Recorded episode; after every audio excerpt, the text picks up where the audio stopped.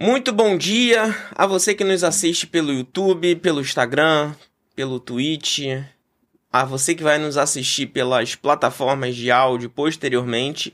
Meu muito obrigado à, à audiência. Na semana passada a gente deu uma pausa, eu precisava recuperar a voz.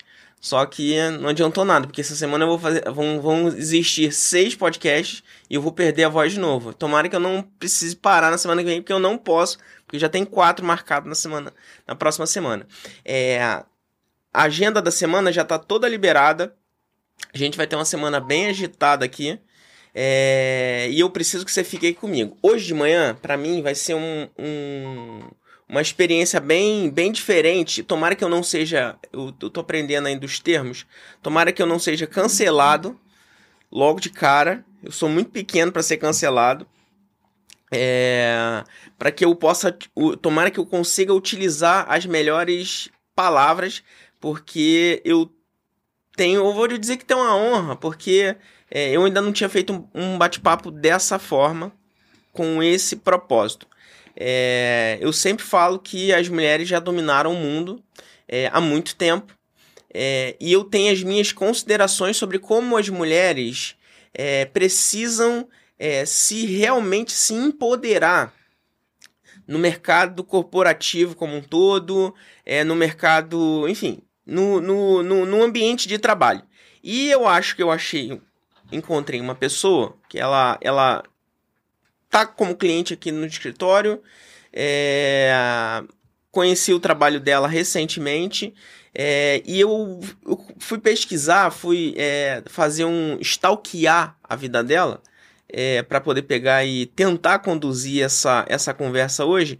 E eu acho que a gente vai ter um papo aqui, principalmente assim, que eu sempre falo sempre é, que possa engrandecer, é, que possa contribuir com a sua jornada, com a sua vida de alguma forma. Agora pela manhã eu tenho o, o, a, o prazer de estar aqui com a Camila Odara, empresária, mãe, à frente da Odara Digital e diversos outros atributos. Dentre outras palavras, o que eu acho que é o mais legal de tudo, que ela conduz empresárias é, que buscam autoridade é, que buscam autoridade a ter liberdade financeira, geográfica, em tempo, em tempo integral.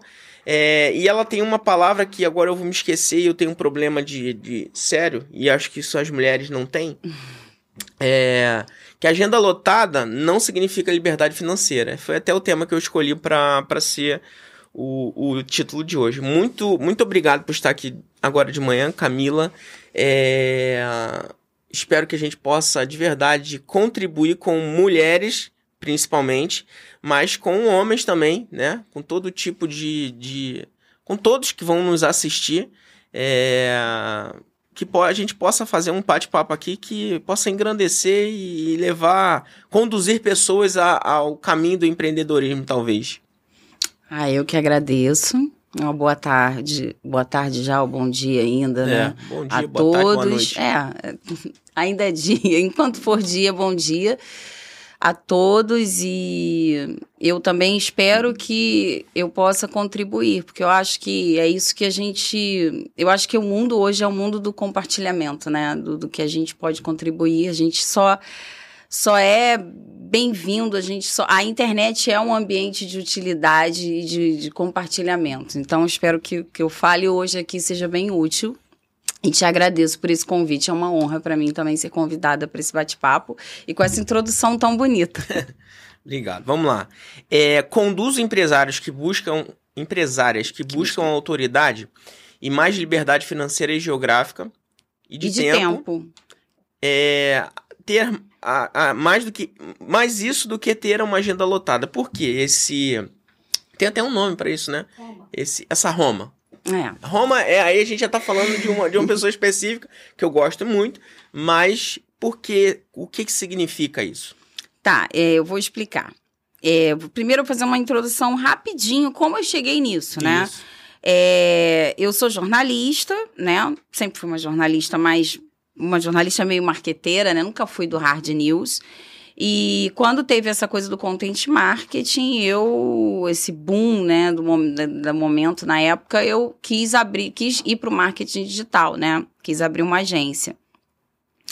E eu comecei a, a trabalhar com homens e com mulheres. Então, foi uma, um, um desejo meu, com, ao longo desses anos, voltar o meu trabalho só para mulheres.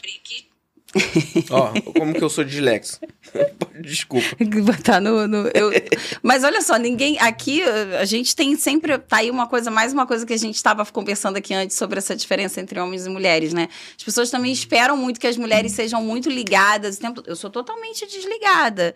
Eu sou o avesso disso aí. Eu tenho TDAH, então, assim, claro que eu aprendi ali a manobrar isso com vários treinamentos e tal, mas eu sou mais desligada do mundo. Então, é, eu comecei a perceber que tinha uma, uma característica, né? No, no perfil da cliente mulher e da cliente homem em, em, pelo menos em, nesses cinco anos enquanto agência. Porque antes disso eu já tinha 15 anos de, de comunicação. Uhum. Mas assim, conduzindo o cliente, a gente acaba conduzindo a carreira dele. Então a gente entra muito na mentalidade do cliente, a gente entende muito essa mentalidade. É, e aí chegou o um momento que a agência, você vende operação de agência, né? É diferente de mentoria. Então você tem que ter uma estrutura. E nessa estrutura eu parei de atender o profissional liberal, o médico, o dentista. Eu comecei a atender empresas é, maiores que tinham uma, um, uma, uma estrutura para bancar aquela estrutura do meu. É, do, do, da minha equipe. E aí é, continuavam procurando aqueles profissionais liberais, né, que eram indicados, os médicos, os terapeutas, é, dentista, né, porque a minha agência sempre teve como nicho a área da saúde. E eu falei, bom, eu preciso fazer um trabalho só para essas pessoas, né? Porque eu preciso ter um braço para essas pessoas. Como é que eu vou atender essas pessoas? E, e aí eu resolvi fazer uma mentoria. Mas eu resolvi fazer essa mentoria só para mulheres, por quê? Porque é, a gente se conecta, né? É, primeiro que o meu trabalho, ele é muito voltado para a questão do conteúdo. Eu sou jornalista, é a minha natureza. Então, assim, eu sou uma profissional de conteúdo, você a vida inteira, conteúdo é o que me move. E quem é que valoriza esse tipo de coisa? É a mulher. A mulher valoriza fazer história. A mulher valoriza, né? E, eu, e, e esse mercado que eu tô falando é do especialista, é de alguém alguém que é especialista em alguma coisa, uhum. né? Ou é médico, ou, ou é, é, terapeuta, ou é da, da, educação física, ele é, ele é especialista em alguma coisa, ele presta serviço. E o homem, ele tá preocupado quanto tá entrando de grana. Essa é sempre a preocupação master do homem. O homem é objetivo. Assim é a cabeça dele, assim é a forma dele de pensar. Ele não quer saber o conteúdo que eu tô fazendo. E a gente tinha, às vezes, até uns embates, porque eu falava, cara, você tem que. Assim, você tem que ler o que eu tô. Não, seu conteúdo é ótimo, sai tudo perfeito, eu tenho certeza. Não, mas olha só, é medicina, coisa séria. Ele não quer saber. É, é, ele quer saber quantas pessoas estão entrando e ligando para marcar consulta. A mulher ela se preocupa com cada vírgula, com cada palavra, com cada detalhe. Porque a mulher, ela quer reconhecimento, ela quer fazer história. Ela não quer. É, ela, ela, ela não está preocupada com, com o dinheiro que está entrando, sabe? Então a mulher acaba é, é, é, se preocupando muito com isso, isso é muito legal, a gente se conecta. A gente. Eu resolvi fazer esse trabalho só para mulheres porque a gente tem essa conexão, eu também me preocupo com isso, e eu sei que esse é o caminho de você criar autoridade a longo prazo, você estar em todos os canais, você fazer. Agora tá na moda o podcast, a gente uhum. faz o podcast, a gente faz o vídeo no YouTube, a gente faz o conteúdo bem feito. Então, isso é um caminho de autoridade né? Em primeiro lugar, eu sempre defendo isso, tem que ter o seu site, tem que ter todos os canais, sim. Né? Isso é muito importante para quem quer fazer história, para quem quer criar autoridade, porque amanhã o, o, Instagram vai sair de moda e aí? Uhum. Como é que você vai? A gente vai levar, quem criou autoridade vai levar os seus seguidores para onde for, né? E eu comecei a perceber que a mulher começava a errar ela tá no, nessa história dela tá preocupada com o reconhecimento dela, ela não percebia que ela estava cometendo um grande erro que os homens não cometem. Ela estava enchendo a agenda dela, lotando a agenda dela de consulta de meia e meia hora. Né? Se fosse, mesmo que não fosse ou consulta ou atendimento, quem é esteticista, de meia e meia hora e muito barato para lotar a agenda. E ela entendia que ela tinha que, para ela poder fazer uma grana, ela tinha que atender o dia inteiro. Isso acontece até com dona de agência. Quando a gente começa, a gente começa a urgência. Eu comecei assim. Eu fui, uhum. eu fui mandada embora. Eu, eu tava. Era, era, no jornalismo a gente brinca que tem um termo chamado passaralho, né? É quando manda uma, uma redação, manda uma leva de, uhum. de 100, de 50 jornalistas. Então eu tava desempregada, só tinha internet paga naquele mês, um laptop e um conhecimento de marketing digital, né, que era recente na época. E eu, eu desesperada, pensando o que, que eu ia fazer, minha primeira cliente foi a escola do meu filho. Eu fui buscar meu filho na escola, e aí ali na hora eu já vendi para a diretora da escola. Falei, opa, já tenho o um primeiro cliente. E assim começou o área digital.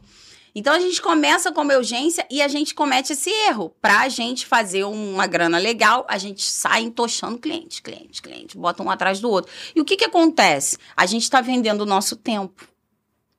A gente não consegue, a gente tem coisas que não se escala tem coisas que se qualifica. Uhum. Então eu demorei a entender que eu tinha que ter um outro nível de cliente, né? Hoje eu tenho vontade de fazer um trabalho em escala para o maior número de mulheres possível, mas ele vai ser um trabalho que vai ser gravado. É, que vai ser um, um, uma turma, um, uma coisa em grupo, uma coisa que possa ser escalável. Mas eu também cometi esse erro. E eu vejo que a mulher comete porque a mulher não pensa nisso. Ela não está pensando em grana. Ela está querendo atender as pessoas, ela está querendo oferecer o trabalho dela, ela está querendo realmente ver a coisa é, é funcionar, aquilo que ela aprendeu. O homem não, o homem já tem uma cabeça mais objetiva, ele rapidamente ele saca isso. Ele já vai lá e, e pensa, pô, não está valendo a pena. Ele faz as contas sabe? A mulher não às vezes a mulher não faz essas contas. Ela tá tão feliz de estar tá fazendo o trabalho, ela pensa nos mínimos detalhes. Ela pensa na experiência, no aromatizador que a cliente dela vai sentir quando entrar no, no consultório. E aí essa, eu percebi que essa é a chave para a mulher justamente cobrar mais. Para a mulher ter menos clientes é, e, e, e, mais capital entrando. Uhum. Porque ela tem que oferecer um, como essa chave do serviço high ticket que tem tudo a ver com a mulher e que ela ainda não acordou para isso. E aí eu, eu, tenho uma cliente que, que tá entrando nesse processo, acabou de sair do plano de saúde agora, porque é isso que eu trabalho também, essa coisa de você sair do plano de saúde, que muitas querem. E aí ela falou assim: Olha, Camila, eu vou te dar um exemplo. Eu tenho uma cliente que eu, numa outra cidade, eu atendo com plano. E lá é meia hora de atendimento, não tem muito conforto, quase, não tem nem banheiro direito. E na minha cidade, eu atendo numa clínica que é uma clínica maravilhosa. É só entrar naquela clínica é uma experiência, sabe? O lugar, o cheiro, tudo. E aí tem a mantinha, tem o cuidado, é uma consulta de uma hora e meia, é uma consulta com muito mais cuidado. Eu entrego um, um protocolo. Sabe assim? E aí ela falou que aquela cliente chegou para ela e falou assim: Poxa, doutora, nunca mais eu vou no outro, viu? Eu vou continuar sendo atendida aqui. Vale a pena pagar mais, uhum. mas ter essa experiência, assim, ser, ser atendida nesse nível, porque é até melhor para o meu tratamento e tal. Depois eu fico com material. Então, assim, existem vários, é, vários detalhes que você pode trabalhar para que a sua agenda seja uma agenda high ticket. Então, assim, é importante. E a mulher tem tudo para isso. Ela tem essa tendência, ela só precisa mudar a mentalidade dela, fazer alguns ajustes no serviço dela, na forma como ela está prestando serviço, né? E tentar pensar um pouco, eu sei que não é uma tendência nossa, porque eu vou falar porque também não é minha. Uhum. Tentar pensar um pouco nessa coisa, no que entra, sabe? No, no tempo que a gente está gastando, de fato, e no, no que a gente está ganhando com isso né? Uhum. Então, é por isso que eu falo é, que a, a chave não é a agenda lotada. Teve muita gente que durante um tempo ficou vendendo essa ideia, agenda lotada, agenda lotada, ah, lota a sua agenda para seis meses. E não é agenda lotada, é uma agenda qualificada.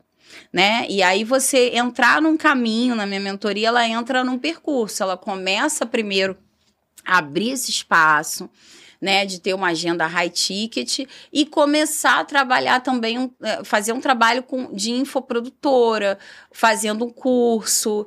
É, você tem que ter um produto de venda passiva, um produto que enquanto você está ali trabalhando, ele está vendendo, tuc, tuc, tuc, tuc, tuc, tuc, tuc, você tem que ter, você tem que ter toda essa esteira de produtos ali, porque a, a forma de fazer riqueza é essa, né? Você tem que ter várias fontes de renda. Então, é, você vai trabalhando essa coisa, porque a, o trabalho de infoprodutora também vai te dar autoridade para que você possa também cobrar mais na sua consulta, para você poder ter uma consulta mais. E, e, não é uma coisa só capitalista, é, é, é oferecer também, é uhum. é servir bem. O, o, cliente, o paciente, ele prefere ser bem servido, pagar mais, muitas vezes, ser bem todo, servido. Todo mundo gosta de, de ser, né? Você chegar e você. É você ter uma, uma cadeira exclusiva para você, você não ficar demorando muito tempo ali. Exatamente. Ou então, se você for demorar um pouquinho mais, é, que, que demore, mas que seja bem atendido. Que ali café tem, diferenciado. Exatamente. Então, assim, você, né, pelo que a gente já conversou, a sua, a sua carteira de clientes, de forma predominante, era de clientes homens, né? Ou pelo menos os, os gestores, os executivos que estavam à frente, estavam à frente eram homens, até um tempo atrás. É, foi, foi, foi equilibrado, assim. Foi equilibrado. Eram homens e mulheres. Era a meio pergunta, equilibrado. A pergunta que eu te faço é: é mais fácil pro, pro, pro homem ou pra mulher é, perceber essa necessidade da qualificação do cliente? Então, é mais fácil para o homem. A mulher não tem essa visão. A mulher precisa mudar a mentalidade dela. A mulher, ela, ela, é, ela tem a, a mentalidade de cobrar pouco. É, é louco isso, porque isso é uma coisa que eu tento trabalhar na mulher, que eu também já errei muito. Uhum. Eu não sei se isso tem a ver com machismo estrutural, se isso tem a ver realmente com uma coisa que vem desde o período feudal que a gente vem carregando essa coisa do homem ser provedor. E, e, a gente acha que a gente tem na nossa cabeça, às vezes, que esse lugar da grana, da grana para comprar um apartamento, da grana para fazer uma viagem grande, esse lugar é do homem. O nosso dinheirinho é para fazer, para comprar os nossos luxinhos, as nossas coisinhas, né? A gente já é, é, é, um processo, né? A gente já entendeu que a gente também tem que ganhar o nosso dinheiro. Uhum. Mas a gente ainda tem ainda uma coisa meio assim. A gente tem que ganhar o nosso dinheiro, mas é o, aquela coisinha para comprar as nossas coisas. Ainda não é uma, o, o grande, né? O, é, é, fica com o homem. E, e aí a gente, por isso, aceita. Por isso a gente aceita essa coisa de receber menos, de cobrar menos na hora de cobrar, a gente cobra menos. E no início da, da minha. Do, do meu processo de agência, eu, eu tinha, eu, eu percebia isso. Eu percebia que os homens é, tinham muito essa visão de ah, a menina do marketing, ela vai cobrar mais barato, né? E no início eu aceitava isso. Hoje, quando eu me imponho, eles já sabe? Já me acham, às vezes, até arrogante. Sim. Acham até arrogante a mulher quando se impõe e cobra o mesmo que o homem. É muito louco isso. Então, assim, é só mudar a mentalidade. Eu acho que a gente já está num caminho legal, são pequenos ajustes. E eu acho que isso não é legal nem para o homem nem para a mulher, porque o homem também não tem obrigação de ficar é, é, é, bancando ninguém. Uhum. Então, é, eu, eu, vou, eu vou tentando construir a minha, a minha linha de raciocínio para as próximas perguntas. É, eu acho que esse, o, o principal ponto, é, no meu ponto de vista, é, o principal ponto de que a mulher precisa da. Que, que a mulher começou a dar esse, esse grito de guerra, né? Vou chamar dessa forma. É porque eu acho que é, é muito por, conta que você está falando, é estrutural. É, essa, essa visão que você passou, principalmente, é a mulher. E, e eu tô falando aqui, é, de, de novo, eu, eu, outro, outro dia eu tive uma conversa. Outro dia não, no, no final do ano passado, a gente teve uma. A gente estava atendendo um, um, um grupo de, de, um cliente e as, as duas principais executivas do, do, do, do dessa empresa eram mulheres a CEO e a, e a. Eu não sei como classificaria a pessoa que estava com ela, mas a assessora principal dela era cliente. E aí, num determinado momento, assim, é. Bom, a gente, a gente tá aqui, deixa eu ver exatamente quanto tempo. A gente já tá aqui, é 19 minutos e você falou 15. Eu não tô, não tô falando que você fala muito, não. Não, mas, mas, eu, eu só, falo é só, muito, eu não, sou faladeira. Mas a questão é. É no, no momento que a gente pegou e em, em dado momento da reunião, é, a pessoa que estava junto com a, com a CEO do projeto falou assim: Bruno, é, você sabe que essa tua fala é machista.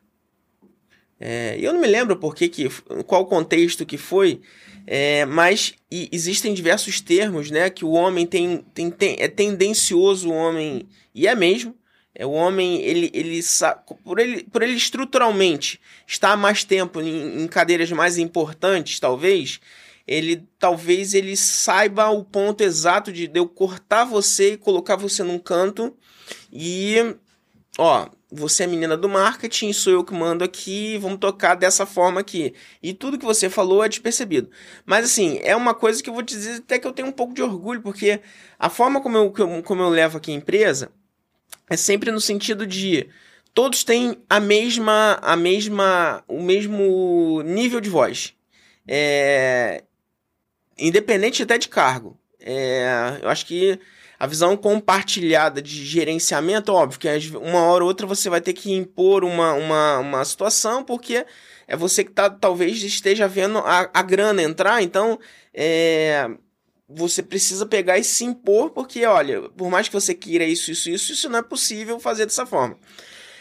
É, e eu me perco na minha linha do raciocínio muito rápido. É, o meu ponto é o seguinte.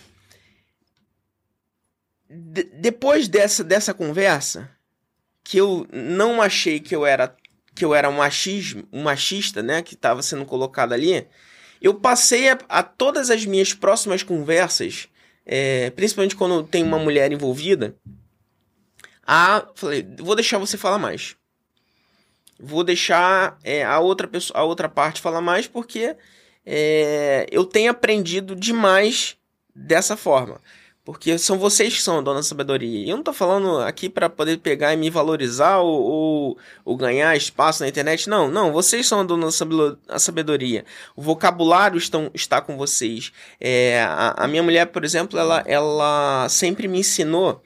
Eu, eu tenho um problema de, de fazer várias coisas ao mesmo tempo. Então, eu tenho um banco, eu tenho um- um- uma, uma empresa de esporte e eu tenho a tecnologia, eu tenho a educação, isso daqui tá fazendo podcast, aí de repente dá uma trava que eu fico com medo de fazer tudo, e aí ela sempre, ela me, me ensinou uma tática que eu aprendi, que foi a tática da penseira do filme do Harry Potter. Tá com um problema todo ali? Você tá com chuva de problemas? Entra na penseira e coloca a gotinha. Eu, eu nunca vi Harry Potter. Meus, ela gosta, os meus filhos todos gostam. Eles às vezes ficam lá o dia inteiro vendo. Eu só sei a última palavra porque eu aproveito para dormir. Que é a hora que eu entro no sono profundo, que é o filme do Harry Potter. Que ótimo. Mas- Ela encontrou uma analogia para fazer você sair de um padrão Exato. negativo. Olha, gênia! Mas os pontos, o ponto da, da penseira, é, eu acho fabuloso, porque assim, o, o camarada lá, o. O, o cabe, Quero o- aprender isso, que eu faço também É, várias o coisas. bagulhinho branco, o, cabelo, o cabeça branca lá, Dumbledore. É, ele entra, ele bota a cabeça num negócio de água e bota uma gotinha só, e a pessoa só consegue pensar naquilo. E foi aí que isso, isso foi tipo a, a terapia master que eu fiz na minha vida. É que eu, bom, você tem vários negócios, então você precisa pegar e, e puxar exatamente isso. Só que eu vou falar dela porque, até por ser minha mulher, eu posso falar, tenho, tenho um pouco mais de liberdade. É, eu não consigo. é- Ela cuida dos detalhes, ela cuida da- de todos esses pontos, mas eu acho que tem uma dificuldade da questão de tomar a frente de determinados pontos. E isso que me chamou a atenção na tua proposta. Tomar decisão, de repente, Isso, né? tomar a decisão é, olha, agora você vai ter- vai ter que resolver. É contigo. É, pode ficar, fica tranquilo que a parte administrativa, a parte financeira, as contas, pode deixar que eu bato no meu peito e, e eu que vou segurar. Mas eu preciso que você tome a, a, a decisão, que você tome a postura, que você tome. Enfim, que você cuide do negócio. E aí, de novo, foi isso que me chamou muita atenção na tua proposta de valor do seu trabalho. E eu acho que a gente está conduzindo A gente teve uma reunião, né? É, mas acho que a gente vai conduzir em, em uma parceria que vai se estender no sentido de eu tenho muitos clientes, tanto homens quanto mulheres, que precisam do teu trabalho, pela forma, pelo menos, como você se apresentou, no sentido de. E aí eu tô fazendo essa analogia da penseira, porque foi na, na hora, a gente nem, nem chegou a falar sobre isso, e eu tô falando aqui na mesa, porque foi a forma como eu. Eu, eu vi você como uma penseira. Eu vi você no sentido de, bom, ela pode pegar e colocar a mulher para pensar que a mulher pode isso, isso, isso, isso, isso, isso, isso, de, de, uma forma que ela, mas ela, ela pegando, ela pescando qual é o problema que ela vai pegar agora. Que vocês já têm essa preocupação. É. Vocês já são cuidadosas aos extremos aqui. Só que é o que eu tô falando. No meu ponto de vista, falta essa visão master, macro, porque não tem jeito. Já são uma, é uma mulher, é uma mulher para cada dez homens. Então, ou vocês tomam essa, esse, esse, ou se posicionam dessa forma no mercado, logo, é, com mais velocidade possível, ou a gente vai ficar com déficit na economia e em todos os outros lados. É, eu tô, eu tô tentando buscar é, o gancho da pergunta. A gente precisa aprender a ter essa... É, mas é justamente isso que eu trabalho no Mapa da Liberdade também, que eu chamo de Mapa da Liberdade. É a gente aprender a ter essa visão macro e que eu, ó, a duras penas aprendi, não, não é fácil pra gente. Parece que não é da nossa natureza, né? Parece que, claro, a gente não pode generalizar. Tem muita mulher cartesiana Sim. por aí, tem muita mulher muito matemática, tem muita mulher que. Mas, enfim, eu acho que parece que é uma tendência nossa, né? A, a, prestar atenção nos detalhes. Meu pai conta muito uma história, uma coisa que é pré-histórica, que ele dizia, que eu não lembro muito bem, que eu não sou muito boa nessas coisas, mas é que ele dizia que antigamente o homem tinha. Na pré-história, né? Sei lá, o homem tinha. A, começou tendo a, a característica de caçar. Então ele conseguia encher, ele tinha que, que, que tra Imaginar... trabalhar nele, ele tinha que trabalhar essa habilidade uhum. nele de prestar atenção na, com, na, na comida do, do, do, do, do, do rebanho, de, de, do, de todo mundo, da família, da tribo. Ele tinha que pensar o que, que ia alimentar a tribo, ele já tinha que calcular qual o animal, o tamanho do animal que ia alimentar a tribo inteira. E enquanto isso, a mulher ficava pegando as frutinhas, as castanhas, as coisas para poder compor aquilo tudo ali. Então ela, ela tinha coisa de ver qual fruto estava mais madura e a habilidade da mulher já foi trabalhada ali nos detalhes, né? E a gente a gente é dos detalhes, né? O que, que é uma maquiagem? O que, que, é uma maquiagem? Um homem com essa cabeça, né, de caçador, nunca vai conseguir fazer uma maquiagem. É, é, é uma coisa, é uma ciência dos, dos, mínimos detalhes. Então, a gente quase trabalha pixel ali. Então, é, meu pai diz muito isso, né? Que é uma, é, é uma coisa que vem da pré-história. A gente sempre. É, não sei se isso é verdade, não sei, não sou especialista no assunto, não sou antropóloga, se algum antropólogo quiser dar opinião, mas talvez tenha a ver com isso. Mas eu acho que mesmo assim a gente tem que respeitar a natureza de cada um. Uhum. Eu não fico pensando nessa coisa, papel da mulher, papel do homem, porque eu acho que pessoas são diferentes, uhum. sabe? Eu, por exemplo, eu, eu me incomodo muito com essa coisa do homem sempre esperar que a mulher seja aquela que tá pre preocupada com o horário, aquela que tá preocupada com a regra, porque eu sou totalmente desregrada. Eu tenho TDAH e eu aprendi a lidar com isso. Mas eu, para eu estar tá com hiperfoco no lugar, eu tenho que deixar o outro meio assim. Então, assim, meu filho às vezes almoça três da tarde, sabe? Eu não fui aquela mãe que sempre. Então, assim, se, então eu fico às vezes meio. Às vezes é difícil para mim conviver com isso, porque.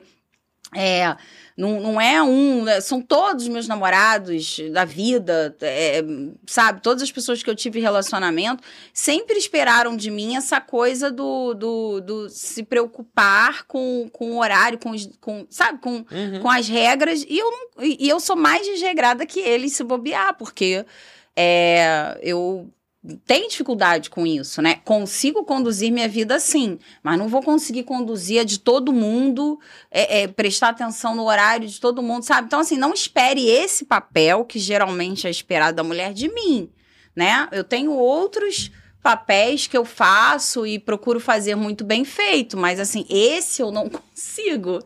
Não consigo ser aquela pessoa que vai olhar é, é, sabe, o horário de todo mundo. Eu consigo ser aquela pessoa que na hora que vai viajar, eu vou pensar na mala. Peraí, você levou aquela roupa, você vai sentir frio. Tudo bem, a gente tem essa coisa também do cuidado, mas pode ter uma mulher que não tenha. Então, acho ruim quando a gente espera do outro um papel específico. E, cara, falo pra caramba, né? Não, pode falar. não, mas eu vou nesse, nesse ponto que você falou. Talvez isso possa ser uma chave, porque esse é até o princípio da, da, da, da nossa conversa é tentar contribuir com o máximo de pessoas que vão nos assistir. É, eu não tenho. Você, o que você tá falando, eu escuto pelo menos uma vez por semana. A questão de, da expectativa que o outro tem é, sobre, sobre o meu trabalho e tudo mais. Talvez não, essa não seja uma primeira chave a ser quebrada. De é... falar pra caramba? Não, não. Pode falar pra caramba, tem que ter. Mas. É... Você não tem. Não ter que dar satisfação. Porque vocês não ah, têm que dar satisfação. essa pra mim é uma premissa, então, sabe? Não, essa então, pra mim é uma dentro premissa do que você tá da falando, vida. Acho que, to, acho que o ser humano em si, eu acho que aonde ele mais erra e aonde ele mais comete os erros, os principais erros da vida dele é nessa coisa de querer dar satisfação. Por isso que eu trabalho muito a liberdade. Porque, assim, eu vejo a quantidade de mulheres que se endividam todo ano porque ela tem que dar uma festa enorme para satisfazer a sociedade. É, é, ela tem que fazer certas coisas, ela tem que ter certos papéis. Cara, outro dia uma cliente, ela tava louca para me contratar. Ela, ela, ela entendeu na nossa conversa que o meu trabalho ia ser perfeito para ela. Só que ela foi conversar é, por acaso pediu opinião para a cunhada e aí ela ficou numa saia justa porque a cunhada fazia um trabalho parecido e ela falou: "Cara, eu vou ficar muito mal com a família do meu marido se eu não contratar". Pô, é a carreira dela, cara. Dane-se. O homem não pensa assim. Não pensa. O homem fala: Foda-se. É, eu vou falar um solene, foda-se. É. O homem fala: foda-se, entendeu? É minha carreira, não me interessa se, se você vai ou não, se vão ou não gostar. Sabe? Mas a mulher tem muito essa coisa. Não, peraí, eu, eu tenho é, é, minha cunhada e, sabe, eu fiquei numa saia justa e eu preciso. Cara, é tua carreira. Dane-se, sabe? Então, é, eu acho que isso é muito importante. Eu não falo para ninguém, ah, Acho que é importante, tudo bem, você chegar e sinalizar assim, ah, você é machista, essa fala foi machista. Uhum. Talvez essa fala da moça tenha feito você refletir. Sim. Claro, não, não deslegitimo nada. Claro. Assim, eu tenho três premissas no meu trabalho, né? E, e se eu for ter é, três, três pessoas que da história, assim, que eu admiro. Então, vamos lá, são três mulheres, né? Eu admiro a Madonna a vida inteira. Porque eu acho que ninguém trouxe mais a ideia de poder. Eu posso fazer o que eu quiser. Eu posso dominar o mundo, eu posso ficar rica, eu posso fazer os maiores espetáculos, eu posso ser a número um de, de espetáculo, de clipe, de show depois do Michael Jackson. Eu vou ser, eu vou casar, não, agora eu vou virar uma mãe de, de cinco filhos. Não, agora eu vou, não, separei, agora eu vou ficar louca, vou morar em Portugal. Vou... Cara, é, é assim, eu acho que ninguém mostrou mais essa coisa de poder e de garra, né? Uhum que ela tinha muito, ela sempre teve muita garra, assim, né? Ela tem muita garra para fazer o que ela quer e tal. É, e eu acho que garra é importante, esse impulso da garra. Não adianta você querer fazer nada sem resiliência, sem força, sem, sem o desejo do poder, né? Se você deseja, você consegue. Uhum.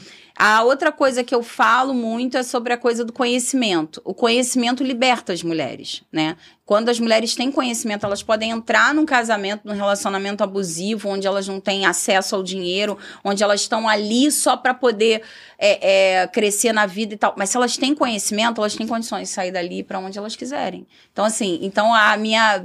É, é, o meu ícone do conhecimento é Clarice Lispector. Ela sempre valorizou o conhecimento, ela sempre valorizou, ela nunca deveu nada para a sociedade, ela viveu a vida dela do jeito que ela quis. E ela sempre valorizou a visão dela, o conhecimento dela, a expertise dela sobre as coisas. E a outra é Leila Diniz, que ela foi extremamente livre a vida inteira, sem nenhum rótulo, né? Ela não tinha preocupação é, é, de mostrar nada para a sociedade. Ela só tinha um senso de liberdade absurdo. Ela só queria ser feliz e fazer o que ela queria. Quando teve a polêmica dela aparecer grávida na praia, ela só queria que a criança pegasse sol. Ela acreditava que pegar sol ia fazer bem pro bebê. Ela não queria. Ela não queria. É, é, é, confrontar ninguém. Uhum. Então, eu acho que me, mais do que. Claro, confronto às vezes é importante, porque às vezes só radicalismo vai fazer as pessoas entenderem. É, é emblemático, é como uma mensagem num, num, num, filme, num desfile. É só emblemático. Num, aquilo ali não é o que todo mundo tem que sair fazendo todo dia. É igual a roupa do desfile, que é a roupa do desfile que ninguém vai usar na rua e tem a roupa da coleção da loja que é diferente. Mas a roupa do desfile ela tinha que passar uma, uma mensagem. Então acho que às vezes o radicalismo, ele só quer causar um impacto, fazer as pessoas pularem da cadeira.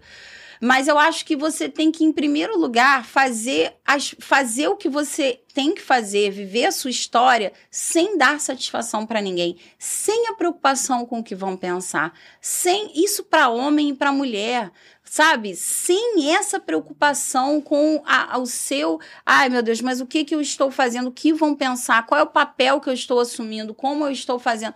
Cara, quando você segue as suas diretrizes, as coisas dão muito certo. Então, liberdade para mim é em primeiro lugar isso. Você seguir as suas diretrizes, você fazer o que, o que é importante para você. Que isso faz você crescer. Eu não sei por que, que eu falei isso, gente. Por que, que eu cheguei nisso tudo? Ah, não, eu não lembro, não. não lembro mais nem qual foi a sua Alex pergunta. Sotan apagou minha, minha memória agora de manhã. mulheres, falou da Clarice, falou da Leila Diniz, que é.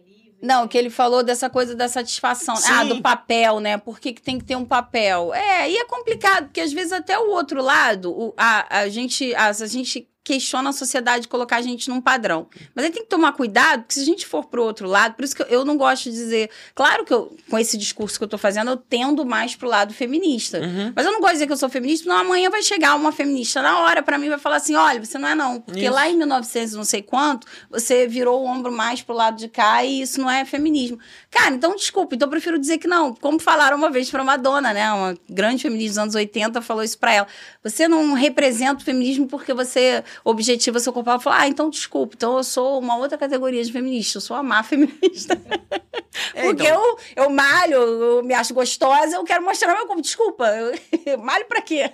Hum. E, e, cara, é, é bem isso, assim. Eu não gosto de ter um rótulo porque eu acho que se a gente se preocupa muito com rótulo, a gente esquece do conteúdo. Uhum. Então eu, eu, tento seguir as coisas bem Leila Diniz, assim. É, é, a gente, eu acabo confrontando por sair do padrão em vários aspectos, mas não é porque eu quero confrontar ninguém, é porque eu só tô querendo viver minha vida do meu jeito, né? Então acho que é isso que a gente é, é, por aí, por esse caminho assim que eu vou.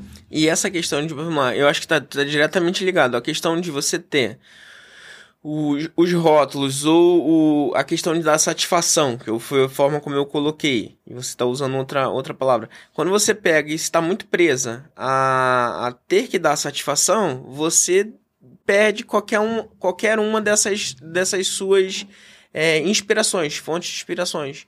E que eu acho que talvez, talvez não, é, são pessoas que é, a Clarice não tem a, a, a força é, que a Madonna tem. É. Né?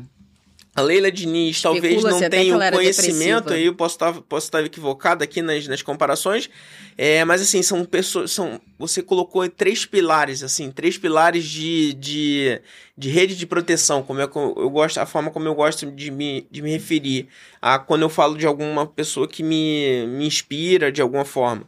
É. É, você colocou três pessoas que, bom, de, em, em, determinada fase da minha vida, eu preciso ter o, a força da Madonna. É. é determinada fase ou determinado pedaço do meu dia, eu vou pegar as, o conhecimento da Clarice e a liberdade da, da Leila. Então, eu acho que isso é. Bom, eu acho que seguindo a linha do, do questão do propósito, de, gente ter, de ter um propósito de, de alcançar, eu acho que isso vai ser fabuloso, porque a gente vai ter vários cortes. O princípio de um podcast é esse. É óbvio, tem várias pessoas. É, graças a Deus, os podcasts, tô falando aí até romantizei, talvez.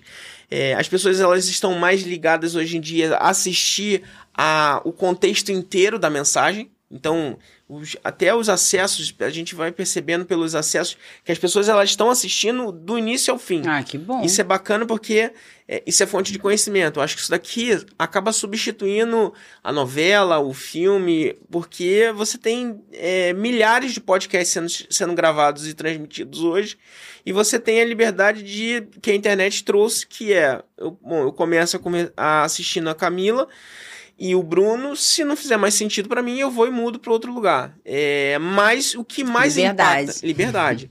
o que mais impacta as pessoas é a questão é, dos cortes. Então você tem várias, vários pontos de chamada de, de corte aí que eu acho que, que traz que traz e que vão, vão render bastante. Eu vou, vou recomendar fortemente que as.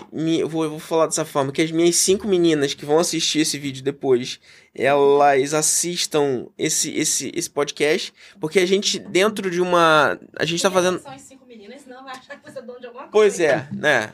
Porque a gente tá fazendo um programa aqui que são cinco mulheres que. A, a proposta do programa é exatamente esse. É, de que forma que. É, de que forma que, gente, que, que um, um, programa como esse pode empoderar, impactar é, a vida de outras mulheres com a. Como que você falou aí? Eu, eu tenho uma Madonna, eu tenho uma Clarice, eu tenho uma. uma é... Isso é muito importante para não deixar Leila. a gente sair do, do foco, né? Exato. A gente ter. Isso eu vou te falar, vou, vou dar aqui a, o crédito. Isso eu aprendi no método Cronos do, do Wendel Carvalho.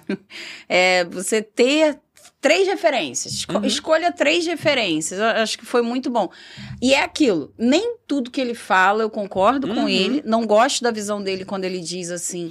Ah, a, é, a pessoa tem que ser casada para ser feliz. Não fala mulher, não. Fala. Tem, uhum. Ninguém é feliz solteiro. Pô, isso não existe. Isso não existe. Todo mundo tem que saber ser completo sozinho primeiro, né? Em primeiro lugar. É, mas eu, cara, o trabalho dele de, de dessa coisa de, de coach, de disciplinas, para mim foi importantíssimo, porque eu tenho, eu tenho um problema sério com disciplina. E eu aprendi a ter disciplina com esse método Cronos. E ele fala sobre várias coisas, sobre propósito, né? E uma das coisas que me ajudou muito foi isso, foi eu ter três referências para nunca sair. Na hora que eu for passar minha mensagem, nunca sair dessa, dessa questão. E quando isso é muito bom, porque até quando tipo, fazem uma pergunta sobre qualquer coisa, ah, o que você acha desse sucesso da Anitta? Eu, eu foco na minha questão. Cara, eu, eu não danço assim, eu não fico de biquíni e é meu, mas eu não vou, eu não julgo ela, é problema dela, se ela tá feliz, tá todo mundo feliz assim. Ok, para mim eu acho ela admirável, porque Sim. ela é igual a Madonna, ela tem uma garra, esse lado da garra dela é admirável, ponto. E acho ela uma figura incrível, sabe? Então, assim, porque na hora de opinar sobre qualquer coisa, qual é a minha diretriz? Cara, ela, ela se assemelha nessa questão da garra, assim como a Beyoncé, assim como é, várias outras, né? Assim como a Tatá se assemelha a Leila Diniz nessa coisa da liberdade, fala palavrão, não tem, uhum. sabe? Então, é, eu acho que isso ajuda a gente até a moldar a forma como a gente vê o mundo, como a gente leva o nosso trabalho, né? Eu levo muito essa coisa do não julgar, do não julgar. Eu não julgo ninguém, né? Eu acho até que se eu ver uma pessoa tendo uma fala machista, eu posso até avisar, mas eu jamais vou brigar, eu vou falar porque é um processo que está todo mundo tentando se limpar. A humanidade é assim há muitos anos. Então, eu às vezes vou fazer uma fala machista. Ué, a gente está tentando limpar isso daí. Não é fácil para ninguém. Não é fácil mesmo. E a questão do rótulo acaba afastando, né? Ou, ou prejudicando, porque você também colocou um, um ponto desse, que eu, aí eu vou. Não posso me perder na fala, mas em algum momento você. Se... Café? Quer mais café? Não, não, obrigada. Aguinha, acho que eu tô em algum caramba. momento, é, a questão do. Quando você, quando você cria muito rótulo, bom, que o, o feminismo é assim, que o machismo é assim, eu acho que abusar de alguma forma, moralmente, ou, ou extrapolar as minhas palavras moralmente, fisicamente, ou qualquer, seja de qual, qual forma for, eu acho que isso precisa ser é, travado. Isso precisa imediatamente ser é, banido da, da sociedade como um todo. Agora, todos esses. Quando você fala do feminismo, do machismo, quando você cria um pacote de, de condições para que. Aí vira um padrão do contra-padrão. Pois é. Né? Porque a gente é contra-padrão. Eu já vi, eu já, eu já me senti muito, muito presa no contra-padrão. Quando eu, eu andava com pessoas que eram totalmente fora do padrão, quando eu tinha um cabelo de luzes, ela. Ah, Peraí, cara, é a ditadura do contrapadrão? Desculpa, mas eu quero ter. Sabe assim? Então, às vezes, o, o, o esse contrapadrão vira uma ditadura também Exatamente. do contrapadrão. Porque você tem que estar aqui naquele conjunto de características para fazer parte daquele rótulo. E que saco, Deus me livre. É. Não quero isso, não. Eu não quero estar em rótulo nenhum. Porque eu quero estar livre. E eu também acho o seguinte, né, cara? Quando a gente fala com a pessoa com empatia quando a gente sinaliza qualquer coisa com empatia, é, a gente conquista muito mais, né? Se eu sinalizo para alguém, pô, essa fala tá um pouco machista, com empatia, você vai olhar, vai reconhecer, vai, né, vai tentar modificar. Agora você fala, você é um machista.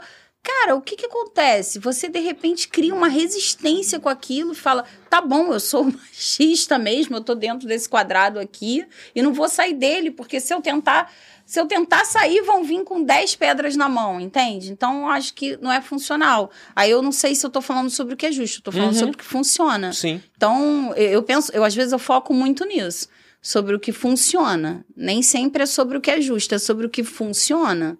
Não funciona você chegar e rotular as pessoas assim. Então, lá um pouco lá no início, eu peguei e falei sobre a questão de eu acho que eu não, não, não expressei da, da forma correta. É, de se o homem, o homem ou a mulher, se o homem ele tem, pela sua visão, ele tem uma, uma porque assim, vou reformular. O homem, a gente pelo que a gente está conversando aqui, o homem e a mulher é muito, a, a mulher é muito mais preocupada com os detalhes e o homem ele é mais cartesiano. Isso é fato. E aí você tem as exceções, mas são ex, exceções. É, meu ponto, até para a gente voltar no tema da questão da, da do, vou usar esse termo que a gente está fugindo dele, que é o, é o rótulo, mas do empoderamento, né? Da liberdade que a mulher pode buscar, se ela, se ela equilibrar alguns pontos na vida dela, que é até o propósito do, do teu trabalho, é, hoje em dia. Mas a mulher, ela é muito mais detalhista e o homem, ele é muito mais objetivo nas, nas informações. Então, por que que a mulher, também é minha forma de ver, e aí não sei se você compartilha da mesma, mesma opinião, por que, que a mulher, até pelo fato de você ter colocado várias, várias vezes palavras, frases soltas nesse sentido, por que, que a mulher ela não tem. É, por que, que ela não tem esse poder de decisão? E eu não estou falando de Madonna ou nada, nada nesse sentido, mas é, por que, que ela não. Como, ela, ela, como vocês são muito detalhistas, por que que, o que, que falta para que vocês possam é, tomar a decisão? Bom, é isso daqui que vai melhorar a minha vida. Porque ah, você sabe o caminho. Como a Carol falou, terapia. de repente, terapia. Ou de repente a gente sempre vai ser assim, meio alma de libriana, né? A gente vai, vai ter dificuldade para tomar a decisão.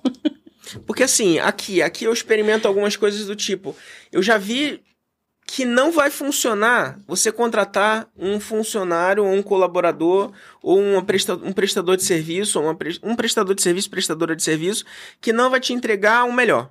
Uhum. Eu preciso me contratar então aquela pessoa que faz todo sentido para quem me entrega aquele produto. É... Da mesma forma que a mulher até para tentar voltar pro, pro tópico do, do da, da, sua, da sua mentoria, da forma como você que você trabalha com, com as mulheres é, nesse sentido. Você colocou um ponto que é, de, eu vou deixar para que, que as mulheres ligadas à saúde, né, médicas e esteticistas e as diversas áreas que estão ligadas a isso. Saúde e bem-estar, né? para que ela, em vez de aceitar o plano de saúde e ganhar 50 reais, ela faça uma consulta de 300 reais, mas ela entregue uma experiência melhor. Bom, Sim. essa experiência melhor está diretamente ligada ao que a mulher ela se preocupa em casa. Porque a mulher vai se preocupar com o arroz bem feito, com o feijão bem feito, com a casa, um brilho, isso, isso, isso, isso. Por que, que ela não. E, e, mas ela também busca essa questão do. É, da qualidade do atendimento, da qualidade de ser atendida. É, como que se conduz essa, essa, essa parte? É, primeiro essa questão da, da jornada dupla, eu, eu eu condeno isso quase que, que. Eu não gosto de falar nada radicalmente, mas eu condeno quase que radicalmente, assim. É, eu não entendo por que a gente tem que ter essa jornada dupla. Eu, por exemplo, eu odeio trabalhos domésticos, uhum. né? Eu sou aquela pessoa... Uma das coisas que eu, que eu falei desse treinamento do método Cronos, eu fiz vários, né? Esse é um deles. E uma das coisas que ele fala, por exemplo, é o seguinte: procura não ficar fazendo muitas coisas domésticas e gasta seu tempo trabalhando que você ganha mais e delega isso para outra pessoa. E, e, e, ele até falava isso no treinamento. Pô, tem, tem mulheres que não que não aceitam isso porque elas acham, né, que a família, os parentes vão dizer que ela não é uma mulher completa, porque ela não cuida da casa direito. Então, assim, é, eu, por exemplo, tenho horror à jornada dupla, cara. Mas eu tenho que fazer, por exemplo, mora eu e meu filho. Não tem uhum. jeito, ele tem 12 anos. Eu agora estou trabalhando assim, passar uma louça para ele no máximo, né? Mas eu não consigo mais. E ele já tem. É impressionante. É na escola, é onde for. Ele já tem essa cabeça machista, mesmo eu não sendo, o pai dele não é, a mulher do pai dele não é. Caramba, mas ele já chega e fala: ah, mas é você que tem que fazer isso, sabe? É impressionante, já chega pronto né, para essa coisa. Mas é, eu acho o seguinte: a gente é detalhista e a gente sempre vai querer a casa do nosso jeito também. A gente sempre vai. É, é, é cara, eu gosto de botar o paninho com, com rendinha desse jeito. Se alguém chegar e fazer assim, eu já. Então, às vezes acontece da gente. Esse nosso detalhe, a nossa cabeça, quando ela funciona para detalhe, ela não vai ser tão objetiva. Mas acho que tudo é treinamento, assim. É, por exemplo, essa coisa jornada dupla, a nossa cabeça para detalhe, ela vai, vai refletir em casa. Não tem jeito, uhum. né? É, e a gente acaba fazendo mais, porque a gente quer fazer do nosso jeito. Então a gente às vezes tem a jornada dupla, não é por causa do machismo, é porque a gente fala, cara, deixa que eu mexo aqui, não toca aqui. né? Porque a gente quer tudo bonitinho. Sabe que vai fazer errado? É, né? e sabe que vai. Né? É, que vai lá e vai jogar o pano de qualquer jeito e a gente vai ficar louca. É, mas eu acho que também tem que ter uma consciência em todos os lados. Os homens também têm que ter uma consciência que a gente não é a sua segunda mãe né? Então não é engraçado. Eu vejo às vezes as pessoas fazendo piada na internet. Ah, o meu marido jogando a toalha no chão. Cara, isso não é engraçado. Ele tem que ter a consciência de que ele não é um neném. Ele não tem que jogar a toalha no chão. Ele tem que ter um mínimo de cuidado, uhum. pô, sabe? É, é, ele não é um neném. A gente não tá ali cuidando de um neném. É, mas a gente vai acabar sim, talvez, é da nossa natureza fazer um pouco mais por causa das coisas detalhes. E a coisa da tomada da decisão que você falou é isso, assim. No... Como que eu trabalho isso na minha cliente? Para que ela tenha mais objetividade, tenha mais tomada de decisão e mais visão macro, né? Como a história que meu pai contou, a visão do caçador, né? De, o caçador, ele já pensava qual o tamanho do animal que vai alimentar todo mundo. E uhum. a gente, às vezes, não pensa. Cara, peraí, eu agora, para eu aumentar a minha renda em mais 10 mil ah, nesse mês, quantas mentorias eu tenho que vender. Para eu vender tantas mentorias, quantas eu tenho que fazer? O que, que eu tenho que fazer no final de semana? O que, que o meu comercial tem que fazer? Quantas ligações? Quantas. A gente às vezes não tem essa visão. Uhum. E isso daí eu vou te dizer: é treinamento. É treinamento. Eu fui treinada para fazer isso e eu posso repassar esse treinamento. Cara, é treinamento, é conhecimento. É quando eu te falo. É, a, é a, a, o pilar da Clarice, sabe? É conhecimento, cara. Só conhecimento vai te fazer, te treinar sua mente para isso. Para você aprender a ter mais estratégia, né? Tem, existe treinamento para tudo. A gente tem que estar tá em constante estudo, a gente tem que estar tá em constante, a gente tem, eu tenho, eu dou mentoria, eu tenho um mentor, eu tenho vários mentores. É, você tem que estar tá sempre fazendo treinamento, um treinamento específico para cada coisa e assim que você vai crescendo. Acho que esse é o, o, a, o segredo do crescimento, né? Teve um período na minha vida que eu achei que eu não tinha que fazer. Eu fiz uma formação muito longa e eu achei que eu não tinha que ficar me atualizando o tempo todo. É, e, cara, a minha agência quase faliu. Meu trabalho ficou medíocre, né? Porque eu achei que, não, eu tenho esse, essa forma de trabalhar e vou seguindo ela ali. E se você fica um ano sem fazer um treinamento, seu trabalho fica medíocre. É impressionante. Hoje, tanto que hoje eu sou viciada, eu sou curseira, eu sou, chego a ser obsessiva com isso. Porque eu vi, eu vi o trabalho se refletindo. Ah, o crescimento é, é, é muito rápido sabe? Quando você é, investe nisso. Então eu acho que tem que ter treinamento para tudo, até para essa coisa da tomada de decisão. A gente, com o tempo, a gente aprende que uma técnica, um jeito para tomar a decisão melhor. É, eu mesma hoje eu é, você não tem noção, eu tenho ascendente em Libra, meu filho. Você não tem noção da minha dificuldade. para Eu tenho uma amiga que ela não esquece até hoje, quando eu estava dentro de uma loja, que eu tinha que escolher duas saias e uma tinha um, um, um ponto de diferente da outra. Eu fiquei quase uma hora para decidir entre uma e outra. E hoje, numa situação dessa, eu já penso: bom, se eu tenho que decidir, se elas são quase iguais, tanto faz, né? Então, eu, eu, eu listo três vantagens de uma, três vantagens de outra e resolvo. Então, assim, é, é sabe, para tudo você tem técnica. Até para tomar decisão, né? O exemplo que você falou, tem uma pessoa na. É, é questão de gestão. Uhum. Ah, na minha empresa não está funcionando tal forma, né? E, e às vezes tem que tomar essa decisão e o homem vai lá e toma. É a facilidade dele. Ele tem, é, da natureza dele, ele tem essa facilidade. E a mulher não tem. Cara, ela tem que fazer um, um, treinamento de gestão, só de gestão. Eu fiz. Enquanto eu não aprendi. A mulher tem dificuldade para fazer processos. Sim. Impressionante. Então, e aí eu vou entrar em outro assunto que é. Um outro assunto não. Vou conectar, tentar conectar no, no, num assunto que é. A gente. É muito, é muito popular a questão de. É, sai, tem que sair da caixinha, né? Sair da zona de conforto. É, como que é esse processo? Talvez usando a sua palavra, pela falta de processo, pela falta de uma. de uma. Para mim é muito fácil. É, eu preciso aumentar o meu ticket. Então, eu preciso, num primeiro momento, se eu, se eu tenho um faturamento de 10 mil e eu faço é, 20, tenho 22 dias de trabalho no mês, então eu vou dividir ali aqueles 22 dias, então eu que tenho, eu, enfim, eu já sei mais ou menos quanto que eu, eu faturo por dia, eu vou só trans, é, é, se eu faço 10 atendimentos por dia, eu tenho que fazer 3 atendimentos por dia. Vou oferecer uma qualidade melhor, vou ficar mais tempo com o meu cliente ouvindo o que ele tem a dizer é, e investir nesse sentido. É, só que também é um processo que talvez.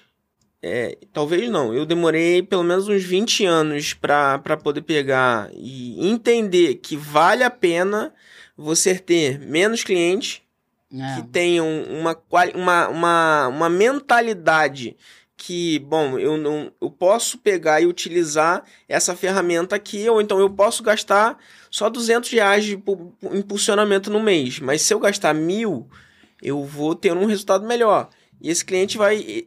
Esse, essa decisão dele, se eu não tiver é, na ânsia de, de fechar um negócio, olha, não, você pode fechar com 100 reais. É, não, eu tenho que eu tenho que trazer ele.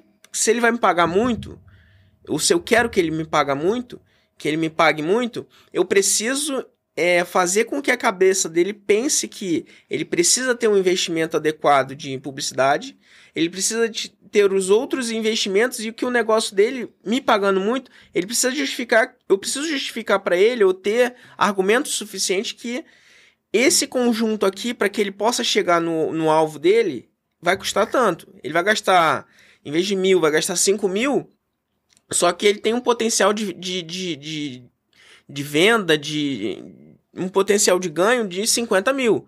Ao invés dele pegar e se eu, se eu, se eu, se eu cobrar ele 500 reais num serviço que eu cobraria mil, e ele chega aqui, mas, ó, tá todo mundo falando que eu posso conseguir é, 100 reais. É, com 100 reais já é o suficiente de. Tô tentando fazer números aqui, mas que não, não Uhum. são nem adequados. Mas Uhum. se eu gastar pouquinho aqui, mas se eu gastar pouquinho aqui com, com frequência, porque eu ouvi isso na internet, não, não, não é dessa forma. Eu preciso profissionalizar todos os, todos os estágios, todas as etapas, porque senão eu não vou atingir a excelência. Chegar nesse momento é, um, é complicado. É muito mais do que sai fora da caixinha, é, sai da sua zona de conforto e muda, porque eu, eu tenho as minhas contas a pagar. E a mulher, principalmente, acredito. Você entrou numa questão, nossa, crucial, assim, que eu queria Porque muito falar. como ela já tá. Eu vou. Eu tenho esse dinheirinho aqui, usando as suas palavras lá no, no início. Eu tenho esse dinheirinho aqui pra comprar meu negocinho aqui. Tudo é inho, inho, inho, inho, inho, É. né? Existe todo esse. Já, já existe todo esse contexto de pequenininho, pouquinho, a menininha e tudo mais. É, é, é, é, É. é quem não pode se. ô, não, peraí. É. eu- Tem mais aquele pensamento da Madonna, É, né? Eu vou exatamente. ser rica. Pois é, eu vou É. ser rica, eu vou ter, eu posso, eu entrego, eu faço, você só tem que entregar. Mas você tem capacidade de entregar. É, Então, se você tem capacidade de entregar, então, meu irmão, o meu preço é esse, acabou. é. É. É. É, é a mesma coisa de, de num relacionamento assim, eu quero, eu não quero. Se a pessoa invade aquele não quero seu, ela tá, ela tá, ela tá sendo nociva e aí você tem que levantar a bandeirinha vermelha e essa pessoa tem que ser excluída da sociedade É. porque está sendo nociva. Da mesma forma é o trabalho. Então, se identificar que a mulher tem que agir da mesma forma como ela age num relacionamento, como ela age em casa, como ela age na, na rua, na pista, quando você está se sentindo é, gostosa, bonita, empoderada, maquiada, quando, todo, todo o poder que uma maquiagem te dá para que você possa ir na rua e você vai demonstrar, é, ou você vai se sentir é, é, sólida, no sentido de se determinado é, determinada pessoa se chegar perto de mim, eu quero conversar ou eu não quero conversar. Assim mesmo é no trabalho. É. No trabalho é, eu Se não quero. apta a cobrar, né? Eu trabalho eu não muito quero isso trabalhar com você porque você não liberdade, tá é. me pagando o suficiente. É. Então, desculpa, obrigado aqui, foi muito bom o papo, mas segue em frente.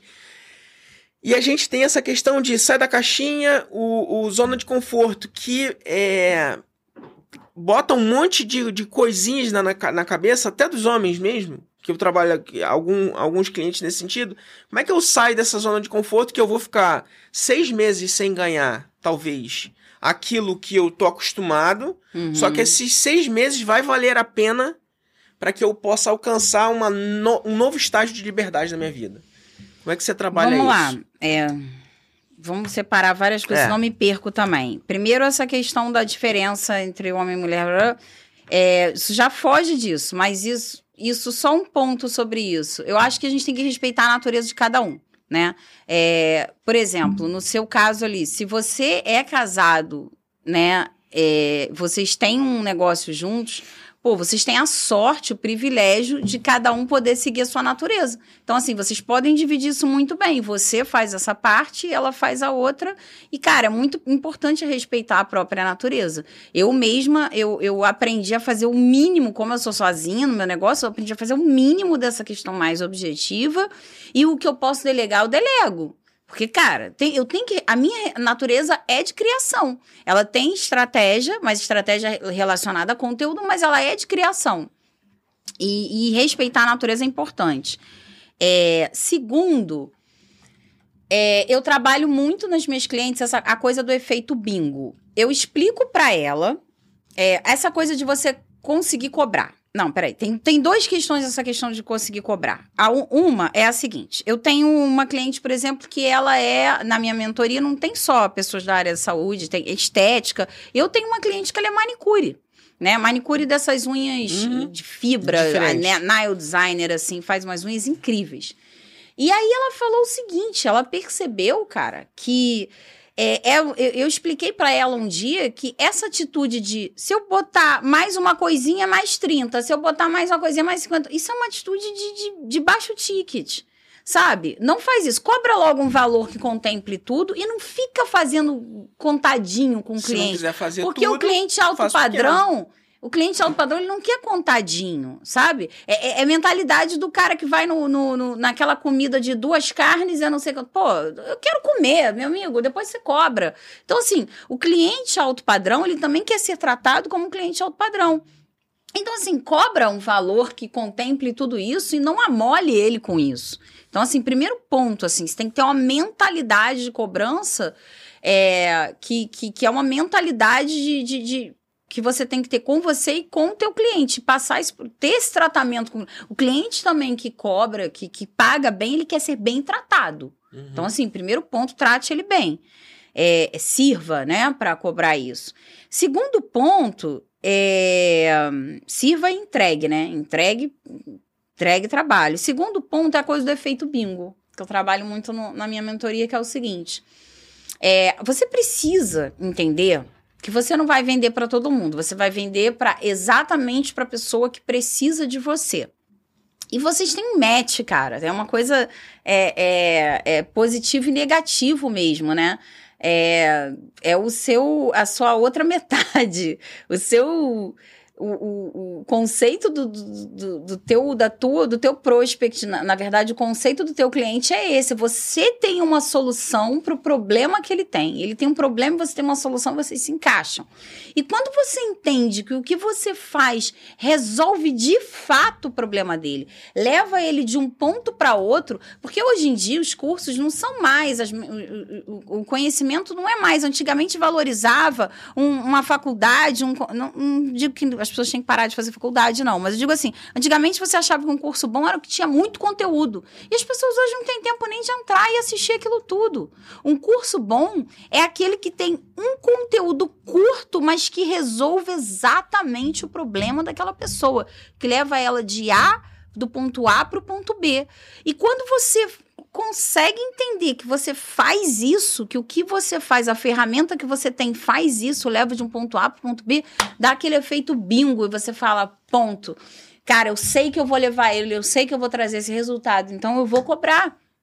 Por quê? Porque você também tem que pensar no seu tempo de trabalho, né?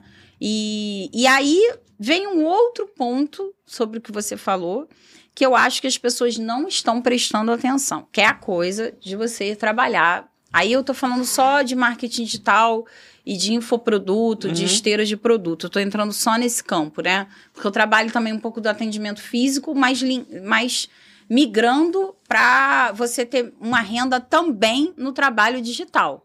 Né? E um, um impulsiona o outro. O trabalho Uhum. digital vai fazer melhorar o seu físico. E as pessoas só pensam, cara, numa coisa: lançamento. Né?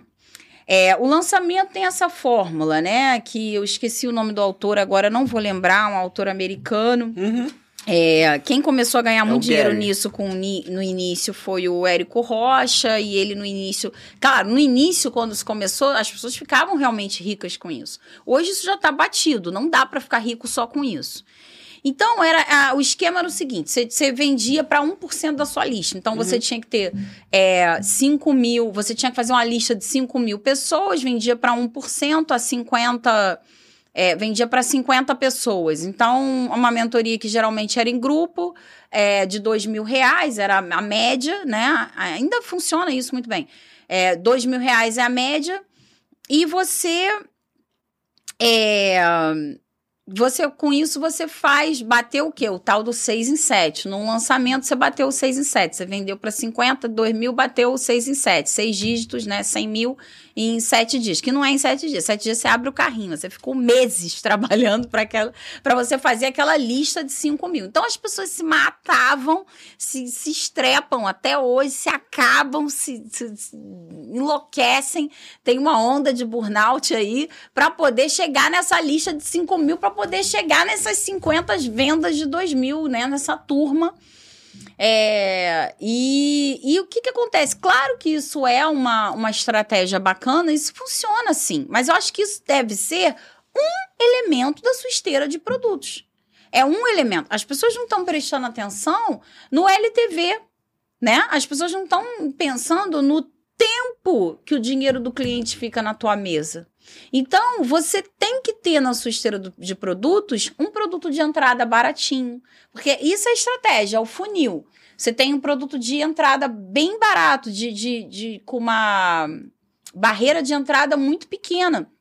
E isso vai fazer as pessoas entrarem. Essa barreira de entrada, ela tem que trazer uma oferta irresistível. Isso vai fazer as pessoas entrarem no teu contexto, verem o que você tem a dizer, verem que você tem muito conteúdo.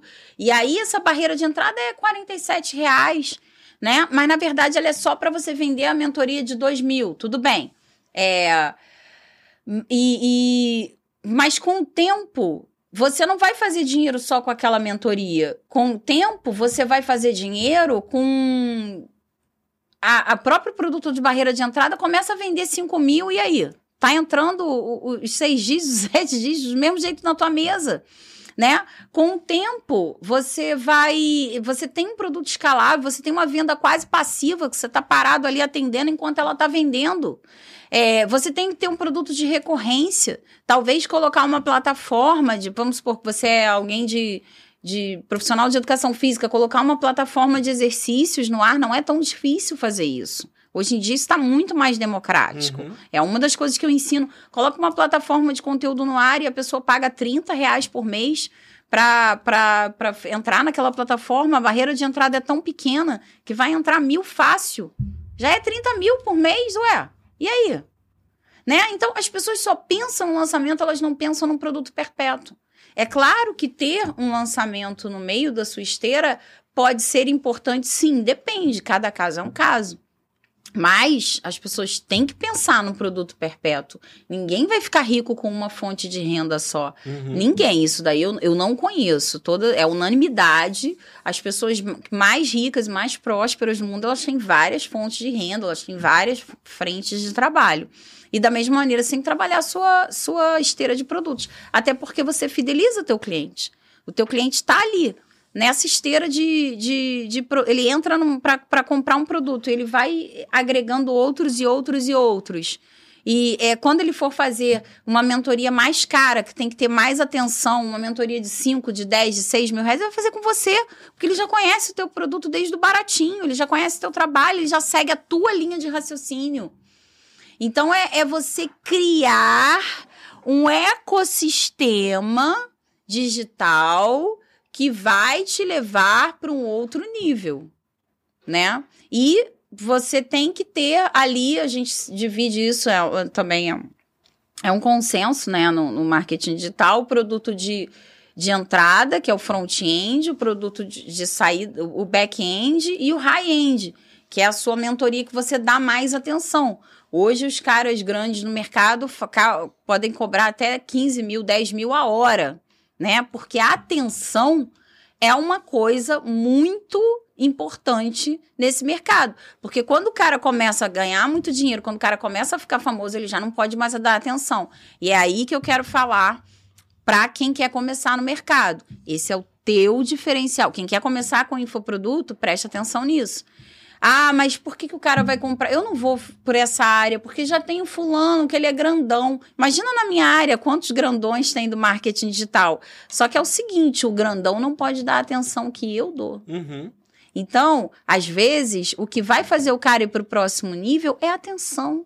É ter alguém que possa falar com ele no WhatsApp, tirar uma dúvida. Sabe? O grandão não pode dar essa atenção. O grandão não pode. Ah, mas o grandão tem uma equipe de suporte. Cara, a equipe não vai dar insight. Até porque a equipe não é ele, né? Exatamente. Então, é, é, é bem por isso, assim, é bem por esse caminho, assim. É pensar de uma forma inteligente numa esteira, num ecossistema que eu vou te falar. 10% que está no mercado pensa nisso. Só 10% pensa nisso. A maioria só pensa nesse lançamento, nessa ladainha aí do lançamento, do 1% da sua lista. Tudo bem, eu compreendo. É bacana, é importante, mas se você focar só nisso, você vai ficar preso a, a, a uma uma, uma coisa que você faz uma venda e você tem que ficar fazendo uma venda a cada quatro meses, desgasta a sua lista. E, e, a e assim, eu não conheço de verdade uma pessoa que foca, compra o produto, compra, seja lá, pode ser o da, pode ser o do, do o da fórmula do Érico, ou seja lá, não estou falando que não funcione. Não, até porque eu não sei fazer lançamento, não sou uma agência de marketing. Agora, eu já sofri isso na pele também. A gente tentou fazer alguns produtos é, nossos. Eu já, eu já consegui fazer, não 6 em 7, mas é, 8 em 30 em, em, por mês em alguns produtos de alguns clientes. É, mas esse negócio do 6 em 7 é você ficar ficcionado. Você, você passa o próximo ano ou os próximos meses, e aí as pessoas elas, elas começam e aí depois elas elas frustram o mercado e elas criam o que eu, que o que eu venho acompanhando, que assim, é até uma ojeriza. É o cara que prejudica a minha imagem, a sua imagem, porque você vai chegar lá no mercado para oferecer e você vai, você vai ser vista como ah, é mais uma que está querendo oferecer aquilo dali que todo mundo está fazendo. É porque eu forço fica as pessoas. Fica batido, fica chato, cara. Pois é. Essas fórmulas, é, é, essas formulazinhas, elas vão ficando chatas. É. Essas são fórmulas que, assim, venda vento, ou seja, venda um produto que você não tem ainda, venda. Você só precisa começar. É, a, a, a Carol foi uma das que, que foram pegas nesse sentido. No, no ano passado ela até, ela até fez, participou de uma live com, com uma dessas pessoas, no sentido de, olha, é, mas eu não tenho meu produto ainda. Não importa, coloca lá o produto no ar para vender. Ah, mas eu não tenho. Não importa, você só tem que fazer isso, isso, isso. Ou seja, é, não importa o que você tem, você só tem que ir para lá para a internet, fazer uma sequência de, de vídeos, uma sequência de. Enfim, uma sequência de, de tarefas que são passadas, que são as fórmulas mágicas e que você vai vender e que e acabou. faz um monte de merda porque tem aí o, o, o, esse cara ele faz um monte de merda bota um monte de gente que não tá pronto ainda pra, pra porque ele tem uma bendita meta para bater uhum. né uma maldita meta para bater porque tem, ele tem que bater aquela meta ele tem que botar gente ali de qualquer jeito né eu já vi é, influenciador desse falir pessoas influenciador grande grande grande vi de perto um cliente que chegou para mim falida porque porque ela foi lá e colocou a mulher, o objetivo era botar uma, uma franquia. Só que, cara, é, a, a, mulher trabalhava a imagem dela o tempo todo. Como é que você vai vender a franquia? Tu vai vender você na franquia? É, era, era a marca pessoal com franquia. Como é que você faz isso? Porque, como é que você, você tem que trabalhar a, sua, a marca da sua franquia? Cara, enfim. E aí, por quê? Porque não analisou caso a caso. Pô, é melhor você fazer uma mentoria com alguém pequeno, mas que vai analisar o seu caso com calma, vai analisar o seu caso de forma mais personalizada. E aos poucos você vai é, é, é, chegando num ponto que basta você ver um insight ali que você já sabe modificar o seu trabalho, né? Mas é, é, é, muito importante que as pessoas percebam isso, que cada caso é um caso, essa coisa de fórmula pronta não é mais o, o, o, esquema, o, o, que tá, o que vai, não é o futuro do, do, do mercado digital, do infoproduto. Essa coisa de fórmula pronta, método infalível, o, sabe? Cada caso é um caso. Você tem que ter um funil para cada coisa. Eu hoje eu já sei que eu, quando eu quero aprender como trabalhar num funil diferente, eu posso ir lá e comprar aquele curso daquele funil, porque uhum. eu sei que aquele funil serve para mim. Mas então, é importante uma pessoa assim... que está começando não vai saber isso. Ela tem que ter um, um direcionamento um pouquinho mais personalizado, né? É, e, é, e hoje as pessoas também já aprenderam, cara, que é mais jogo você fazer é, é, 6 em 30 todo mês do que 6 em 7 a cada 3 meses, 4 meses, um ano, sei lá. Então, assim, voltando no, na proposta principal do que a gente começou falando, você é, vai, vai recomendar a, a a esteticista, para não ficar falando de várias, várias profissões. Mas você vai pra, recomendar que a profissional, no exemplo que você deu, ela estava atendendo por. Ela estava atendendo por. É, pelo plano de saúde, ganhando 30, 50 reais por mês. Ela passou a fazer uma consulta de 200, 300 reais. E ela recebeu um feedback do cliente que não vai mais no de 50, mesmo ela tendo o direito pelo plano, porque ela vai lá no outro, porque lá ela vai, ela vai se sentir uma rainha, ela vai se sentir né, é, a, a, acolhida, é, bem servida. E o tratamento vai funcionar mais. Então, assim, você, pela sua experiência, você recomendaria que as pessoas que. Porque, assim, o infoproduto é uma tendência e todo mundo quer o infoproduto porque existe uma. uma... A gente é, é contaminado o tempo todo na internet que você virar um infoprodutor, você vai ser milionário é, em, em é. X tempo. E uma coisa que eu brinco muito é o seguinte: dá uma olhada nos stories da pessoa e vê a casa dela, porque. É. Porque. Se ela não tá parando. É. Eu, já, eu já vi um monte. Assim, Porque às vezes é o cara chega e fala: Eu tô fazendo milhões, eu tô é. fazendo é. milhões. Você olha para trás, tem aquela janelinha de alumínio, aquele sofazinho ali, opa! É o camarada que bate foto no. Tô aqui na, na frente da minha Ferrari, às vezes ele é. esquece que é um outro carro qualquer, enfim. Ou então é... então fa faz uma viagem para Paris, aí faz 200 mil vídeos Isso. e fotos, aí guarda para ficar jogando ao longo do ano e parecer que ele tá todo final de semana em Paris. Não. Exatamente. Ou então que é tudo muito fácil, né? É um eterno sentar no pudim, que não eu aperto três botões e fico rico, gente, não é não. Então, nesse sentido, porque assim, a gente é contaminado o tempo inteiro que a, as fórmulas ou os métodos é, de, de enriquecimento rápido vão fazer com que você alcance uma liberdade financeira de, um, num, de uma forma muito, muito rápida. E aí vai fazer sentido você sair da zona de conforto, vai sair sentido você sair da caixinha, é para que você vá para aquilo. E aí o que acontece é isso que você acabou de falar. Várias pessoas perdem, às vezes, todo o seu capital, deixam seus empregos para que possam pegar e investir nessa, nesse empreendedorismo idiota que não é empreendedorismo, é você acreditar que você. Até porque, assim, é um empreendedorismo que você vai vender vento. Né? É um empreendedorismo que você vai vender algo que você não vai entregar nada de valor, você não vai contaminar. Fazendo uma alusão disso ao que você colocou, das, de, desse treinamento que você faz com a.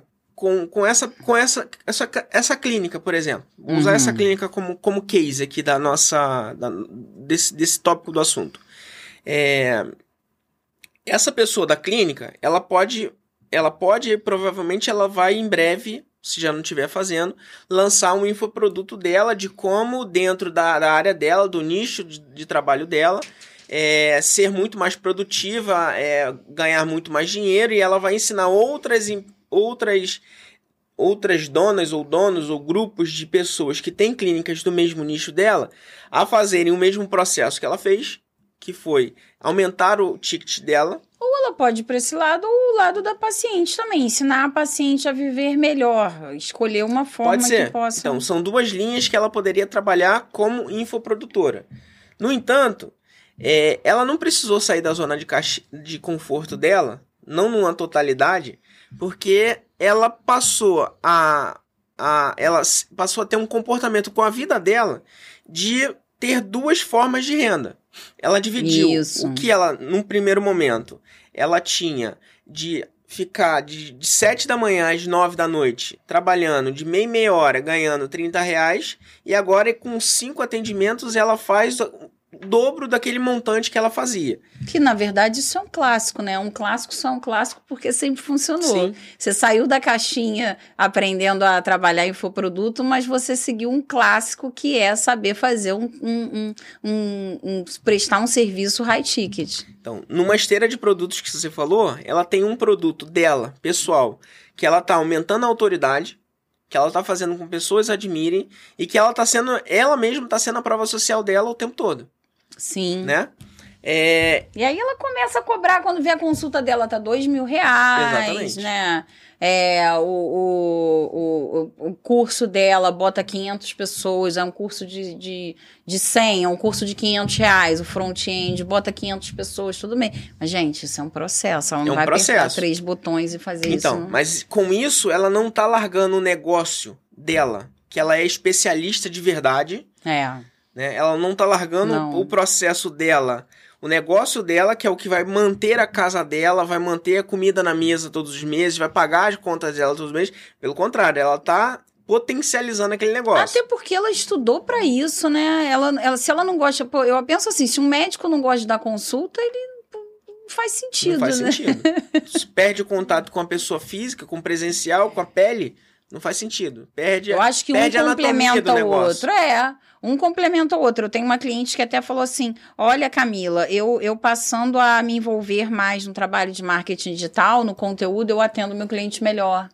Porque eu converso mais com ele, essa coisa do conteúdo me faz, né, de, de produzir conteúdo me faz atender ele melhor.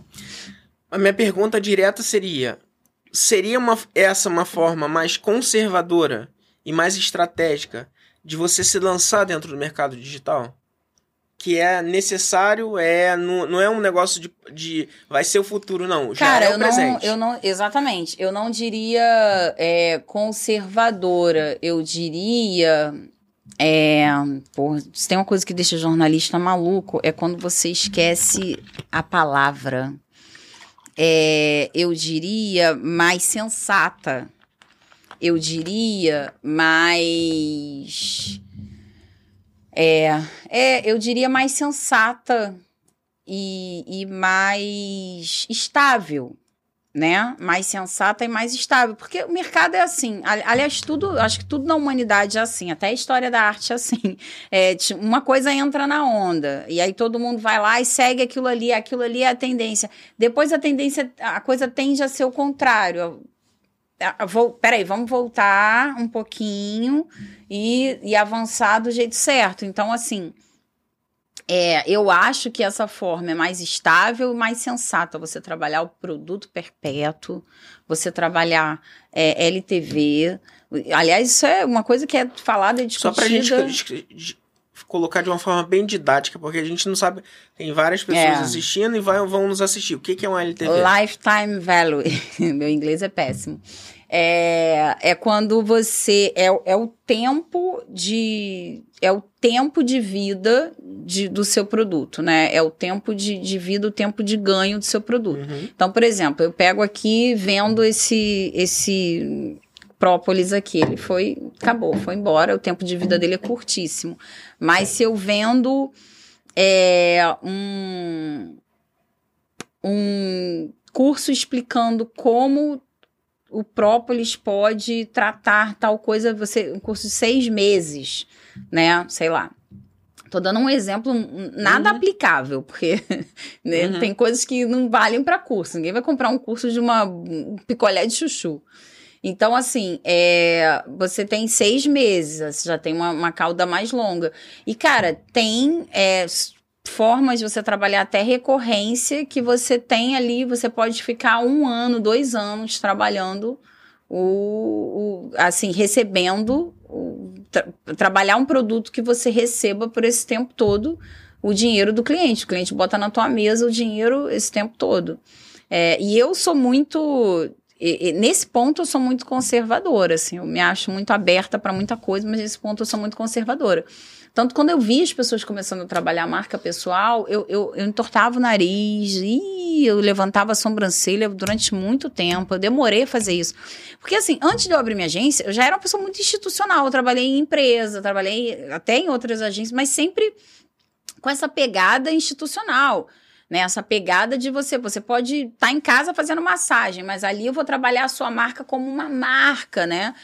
E eu tinha uma empresa, eu tinha dificuldade com essa coisa de marca pessoal. Eu falava, cara, isso é modinha, isso vai passar. E isso realmente, ali eu me equivoquei. Isso não foi modinha, isso não passou. E realmente a diferença que faz você trabalhar a marca pessoal é muito grande, né? A gente tem que saber reconhecer o erro também. Eu fiquei entortando o nariz para isso durante muito tempo. É, em alguns pontos eu tinha, eu não tinha razão, mas em outros eu tinha razão. Vou te explicar por quê. Cara, é, essa coisa de marca pessoal, ela realmente faz sentido e as pessoas vêm falando isso tem no mínimo cinco anos. É, e, e tem essa. é, é, ela, ela é, depois, depois da pandemia, veio essa coisa de humanizar a marca, humanizar a marca. Chega, assim, ela, ela colou tanto que a ponto de hoje as empresas, empresas que tem que dar um jeito de humanizar a marca, pegar funcionário, colocar ali falando, fazendo vídeo, porque as pessoas estão comprando coisas de pessoas, elas não querem mais comprar coisas de empresas. É, principalmente serviço. Uhum. Serviço você compra de uma pessoa. É, é louco porque o meu Instagram, o meu perfil da minha empresa já existe há muito tempo, já tem uma autoridade, já tem ali mais de 10 mil seguidores. Acho que não sei nem se tem mais isso. Eu até meio que abandonei ele porque eu tô trabalhando só minha marca pessoal agora. Eu tô fazendo uma transição. E, cara, as pessoas, por exemplo, amigos, assim, pessoas conhecidas, elas sempre sabiam que existia ali o da minha empresa, não estavam dando a menor bola. E eu postava ali coisas grandes, clientes famosos, grandes que eu tive, que eu postei e ninguém falou nada. Agora que eu tô trabalhando marca pessoal, as pessoas falam comigo como se eu tivesse prosperado, como se eu tivesse dado certo agora, sabe? Tipo, uhum. agora eu tô rica. É muito louco isso. Sim. Porque elas só reconhecem. É, é, quando associa quando associa aquela imagem você. É, é, é, é bem louco isso. E elas passaram a seguir esse tipo de coisa. Elas não, elas seguem sua vida, elas não assistem mais novela. Então, cara, a marca pessoal, já até me perdi. Por que, que eu tô falando isso mesmo? Qual foi a pergunta? a marca pessoal, ela é muito, muito importante. Ah, lembrei. Ela, a marca pessoal, ela é muito importante. E ela, vai, ela hoje é o que, que realmente vai te dar resultado mais rápido. Mas durante muito tempo eu entortei o nariz, por quê? Eu ficava olhando as pessoas trabalhando marca pessoal com essa coisa de lançamento e eu olhava, cara, elas continuavam na casa da mãe, elas continuavam, pô, morando num bairro, numa cidade às vezes muito muito ferrada. Pô, e eu, e eu com a minha agênciazinha cafona, né? Porque a agência era cafona. Eu, com a minha agência cafona, eu tinha contrato de um ano com o cliente. E tem cliente que tá 4, 5 anos comigo, desde o início tá até hoje, né? Eu tinha lá meu contratinho de um ano, todo mês entrava um dinheiro desse, desse, desse, daquele.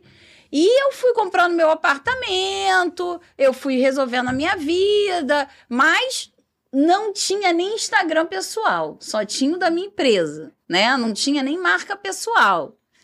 E eu fui resolvendo a minha vida. Então eu tinha muito essa, esse pensamento, eu era muito conservadora nesse sentido. Mas por quê?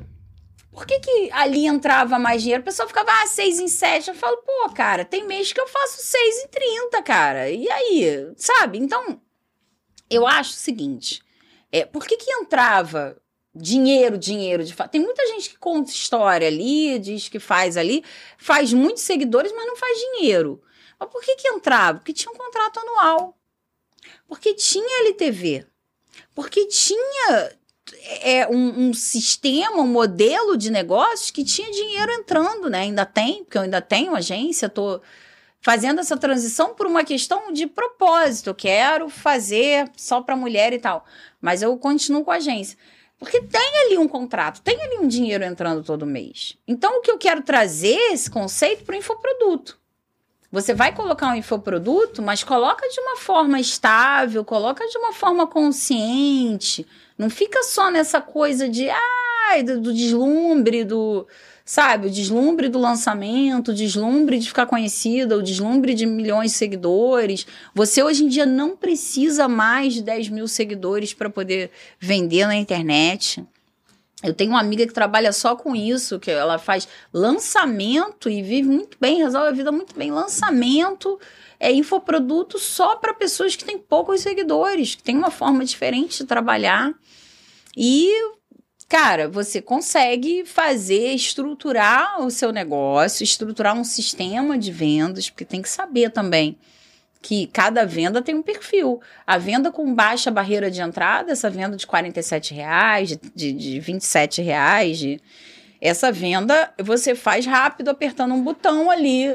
Todo mundo aperta um botão ali e compra, só, nem que seja de curiosidade, só para ver qual é, né? Agora, a venda acima de dois mil reais, você tem que ter um, um, um consultor, uma pessoa no comercial para trabalhar melhor, para explicar, para tirar dúvida, porque ninguém aperta o botão por valores altos e compra, né?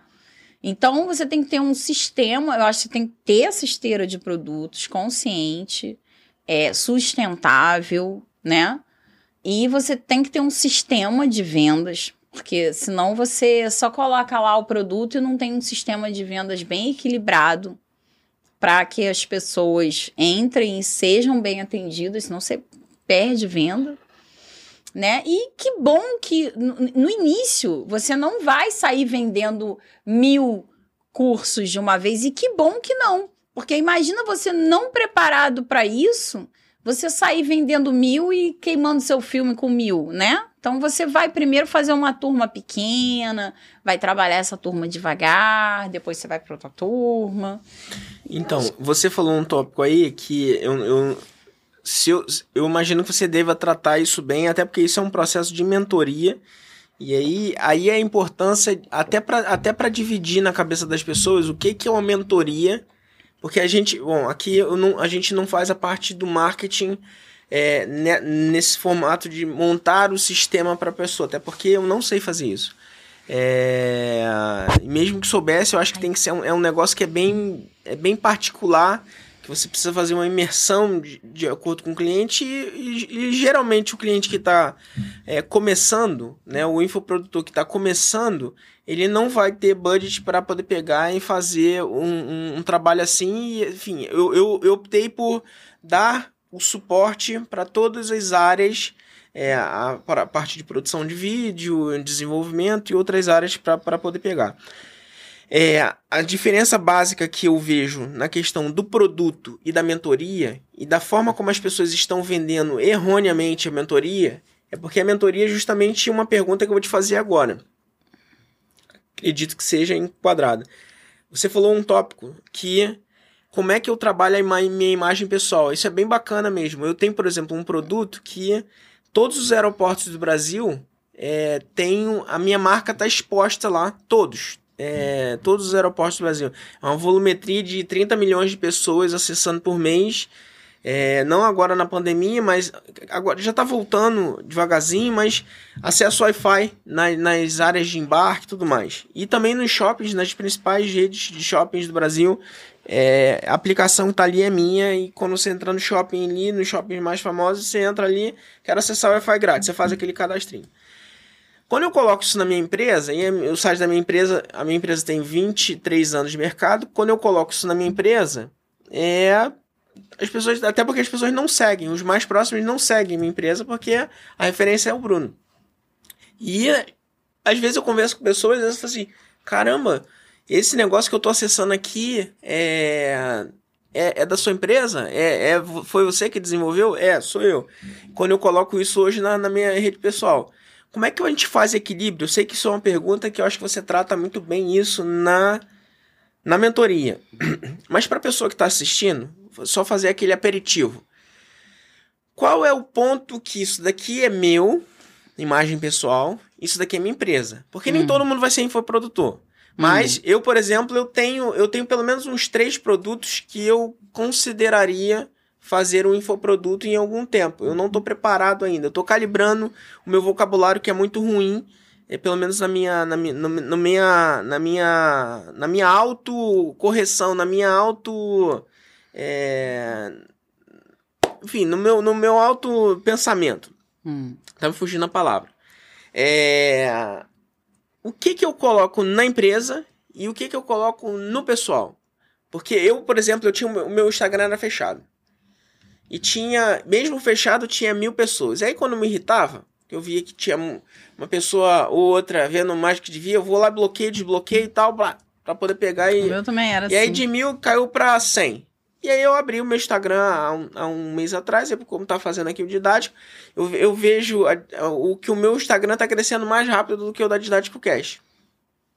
E antes. Sempre. É. Porque antes, as pessoas querem buscar a sua vida. Exato. A gente virou a novela das pessoas. Pois é. As pessoas não assistem mais novelas, querem assistir a vida dos outros no Instagram. Então você tem que servir elas desse prato. Aí tem aquele negócio do, do, do equilíbrio. Antes eu postava, se você pegar meu Instagram, de 600 publicações, 450 são de foto dos meus filhos. E aí as últimas. Aí depois eu fui começando a equilibrar, mas agora as últimas 30 é só trabalho. Usa isso para dar engajamento, para legitimar o seu. O, o que você diz. Porque é o seguinte, eu digo lá. Cara, eu sou uma mulher empresária, mãe solteira, que cuido do meu filho sozinha. Eu consigo ter um negócio. Bom, e olha, olha como você dividiu. É. Você classificou a Camila em vários em várias Camilas aí eu, que eu acho que essa minha dificuldade, eu acho que acredito que é a dificuldade de, sei lá, vou botar aqui 90% das pessoas. Que bom que que, vai o Mapa. Liberdade ensina bem isso. É, você consegue me dar uma aulinha básica de Ah. como é que eu.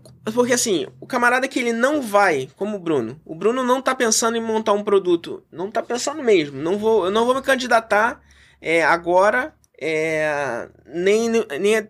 Pelo menos até o final do ano. Para pro ano que vem, eu acho que é um, é um, é um projeto para minha vida. Hum. Como é que eu começo desde já a equilibrar isso? O que, que é o Bruno? O que, que vale a pena o Bruno linkar com a empresa ou com os vários negócios, por serem vários negócios? Porque o Bruno não, não, não consegue se qualificar, como você bem se qualificou aí. O- Os Brunos. Você, em uma, em uma frase aí, você, você definiu as Camilas. Como? Eu consigo Então, e o que, que eu mostro dessa Camila? O que, que eu mostro dessa Camila é pensado dentro de uma estratégia para legitimar o que eu falo e o que eu vendo. Se eu tô vendendo essa coisa da mulher empreendedora, mulher empresária, mulher que sabe cobrar, a mulher que sabe fazer seu trabalho, ganhar seu dinheiro, se virar sozinha, eu tenho que. A hora que eu mostro nos stories da minha vida pessoal, é mostrando isso que eu consigo conduzir isso tudo sozinha. Dá para conduzir com, com, com regras, com- criando um sistema, né? E também com a liberdade de não querer ser a mãe perfeita. Uhum. Então eu mostro isso. No carro eu tava vindo, mostrando que eu tava vindo atrasada e avisando ao cara que busca meu filho deixei a comida do meu filho pronta, que ele vai esquentar no micro-ondas. Ele já tem condições de fazer isso. De repente, se ele não tivesse, teria uma moça pra. Mas eu, mostro que dá pra fazer isso. A pessoa, o que eu mostro da minha vida pessoal é relacionado ao meu produto. Cara, eu quero ter um, mas eu quero ter um perfil pessoal. Cara, então tenha três: o da sua empresa, a da tua marca pessoal, o teu perfil pessoal. Eu tenho três. O meu pessoal ninguém nem sabe que existe, né? Se um dia eu tiver numa paquera e alguém quiser, deixa eu, deixa eu ver você no Instagram para ver o que, que você quer dizer. Aí eu mostro aquele pessoal que tá parado ali. mas ele não, ele não existe, ele não tem função para minha marca pessoal. O que eu vou colocar no meu Instagram da marca pessoal? Eu coloco uma coisa pessoal? Coloco sim, mostrando prosperidade. Não é isso que eu quero pregar Uhum. para minha, que eu quero ajudar a minha mentoranda a ter prosperidade. Mostrando, não é tiração de onda, Uhum. é mostrar prosperidade. Não é ostentação mentirosa. Não é ostentação mentirosa, é mostrar prosperidade é você ter vários aspectos da sua vida resolvidos. Uhum. É, é mostrar também as minhas dificuldades, para todo mundo ver que todo mundo consegue, ninguém é super-homem. Então, isso está dentro de uma estratégia. Quando você começa a fazer mentoria, a gente começa com a bússola do seu conteúdo. Essa bússola, ela tem ali um DNA do seu de como vai da, do- da sua mensagem, o seu conteúdo, o que que você vai mostrar. O que que você vai mostrar nos stories? O que que você vai mostrar, sabe? Existe um 20% que é a sua vida pessoal, existe aquele conteúdo que é só entrega, né? E existe aquele conteúdo que é entrega mesmo, entrega de conteúdo, entrega explicação, explicação. Tem aquele conteúdo que é voltado, então assim, você tem um funil de vendas o conteúdo de topo, conteúdo de meio, conteúdo de fundo de funil. O de topo só tem interesse de viralizar e trazer mais gente, trazer audiência. O de meio você se relaciona e esquenta para venda. E o de fundo você mostra o produto e- Então quer dizer, cara, é fazer conteúdo dá trabalho. Uhum. Não é. Eu, eu até ensino uma forma de você fazer sem ser escravo, mas dá trabalho. Não existe milagre, né? Fazer conteúdo. Tem gente que diz, ah, eu consigo vender sem fazer conteúdo. Até dá, gente, mas a, a eu tô falando de uma cliente que quer fazer história, que quer criar autoridade, é um outro papo. Mas vamos lá. É, Fazer conteúdo dá trabalho. Se você ainda não tem um produto, eu não te recomendo ficar investindo muito. Você ainda não tem um produto para vender ali, Uhum. né? Então você vai ficar ali é, é, cansando tanto. Beleza, Camila, mas eu tenho um produto físico. Então, vamos lá. Você tem um produto físico? Você vai criar uma. Você vai fazer o DNA do mesmo jeito. Você não precisa ser infoprodutor. Você está trabalhando a sua marca pessoal, porque assim, primeiro parte da seguinte premissa. Pessoas compram produtos, frascos de empresas e pessoas compram serviços de pessoas, né? Eu quero comprar serviço de uma pessoa. Fica mais fácil você vender. Existe quem, quem vai na clínica tal, mas é muito difícil. Ah, salão de cabeleireiro, clínica. Quem é que vai no salão? Vai atrás do cabeleireiro que faz o cabelo dela. Se ele for para outro, ela vai para o outro atrás dele. É, você vai naquele médico, naquela clínica, porque tem aquele médico. Se, ela, se ele for para outro lugar, você vai atrás dele em outro lugar. E assim você vende valor. Ah, mas tem gente que vai em qualquer clínica para comprar barato. Aí ela vai. Você tem que estar tá sempre vendendo barato, né? Porque quando você faz uhum. qualquer, qualquer coisa, você, você vende sem personalidade, sem, você vende barato. A pessoa vai escolher preço. Então, pessoas compram serviços de você. Então, quando você vem aqui, você mostra um serviço. Então, o que eu acho que você tem que trabalhar? Em primeiro lugar, você tem que fazer o seu funil de qualquer maneira. Porque você vende, você vende a pessoa vir aqui comprar seu produto, né? Então, é, quando você começar a fazer curso, você vai vender o quê? A sua expertise, o, o seu conhecimento. E você não vai vender pela didática, você vai vender pelo Bruno. Ok. Então você já começa a. Primeiro ponto: a tua rede pessoal não é a recreação. Não é. Então tenha uma outra para recreação. A sua rede pessoal, você pode mostrar a família? Claro, e deve. Porque você tem, pode mostrar que você é feliz, que você é próspero. Isso é, é que uma o seu forma negócio... de mostrar que é bem sucedido. Exatamente, é uma forma de mostrar que é bem sucedido, né? É, você pode mostrar, você é, na, na festa bebum? Não. Você acha que eu, com todo esse papo aqui que eu tô falando, todo sério, eu não vou pra festa e, e, e, e, e bebo pra caramba, falo um monte de besteira. Tem os meus momentos. tem os meus momentos, foda-se. Uhum. Mas isso eu não posto. A não ser que eu queira mostrar uma coisa. Não, agora eu vou falar sobre liberdade do. do... Tá, tem gente que tem gente que prega isso, que quer falar só de, de, de ser muito vida louca. E aí, tudo bem, ela vai aí ela vai postar isso. Você tá entendendo? Está dentro de uma estratégia, mas isso não está dentro da sua estratégia. Fato.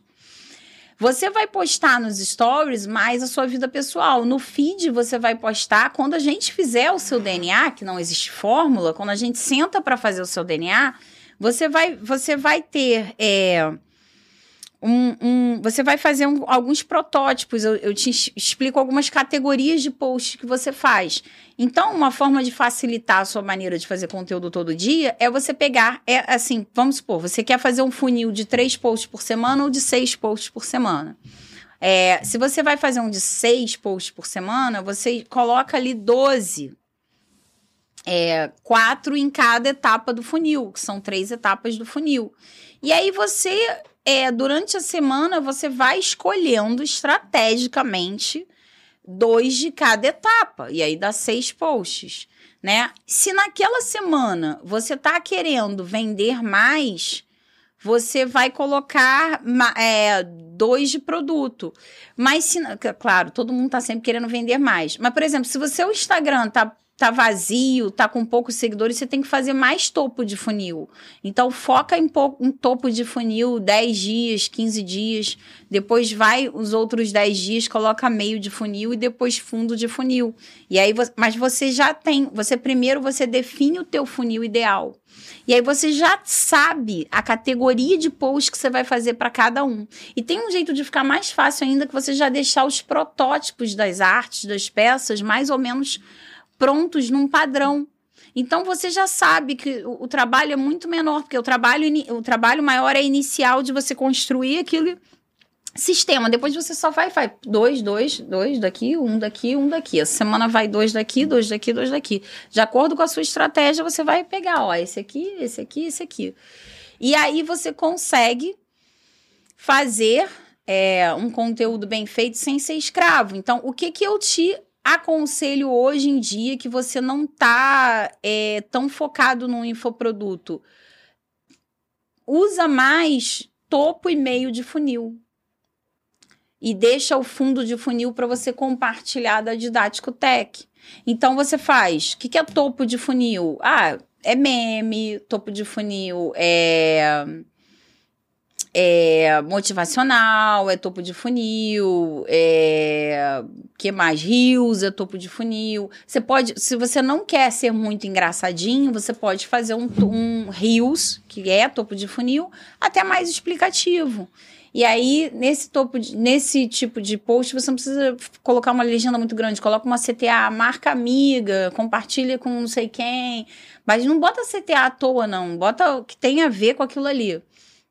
Ah, se você se identificou, escreve eu, né? E aí você faz mais topo de funil e meio de funil, explicando muito, dando muito conhecimento, muito embasamento. E o fundo de funil, você deixa, eu creio eu que você tem que colocar numa quantidade menor. Porque é, a sua marca pessoal não é onde você vende o seu produto. E o que, que é o fundo de funil para você muitas vezes? É uma demonstração do trabalho sendo feito aqui. Demonstração também é fundo de funil. Dependendo do caso, é fundo de funil. Então, você vai colocar essas demonstrações que na didática você coloca o tempo todo, né? Mas é, coloca com mais, com mais, mais força, com mais quantidade. Você vai colocar elas numa quantidade menor. Então, tudo depende do seu objetivo. A estratégia, ela é moldada. Você vai aprender a moldar a sua estratégia.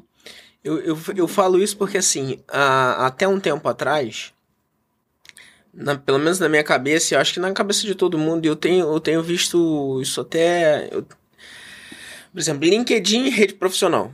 Instagram, rede de fotos de amigos. YouTube, rede de vídeos.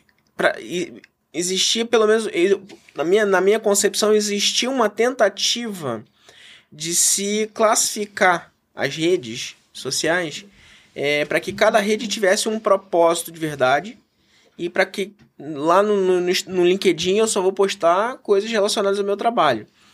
Só que, por exemplo, o LinkedIn, eu, eu já tinha um tempo que eu não, vis, não acessava o LinkedIn.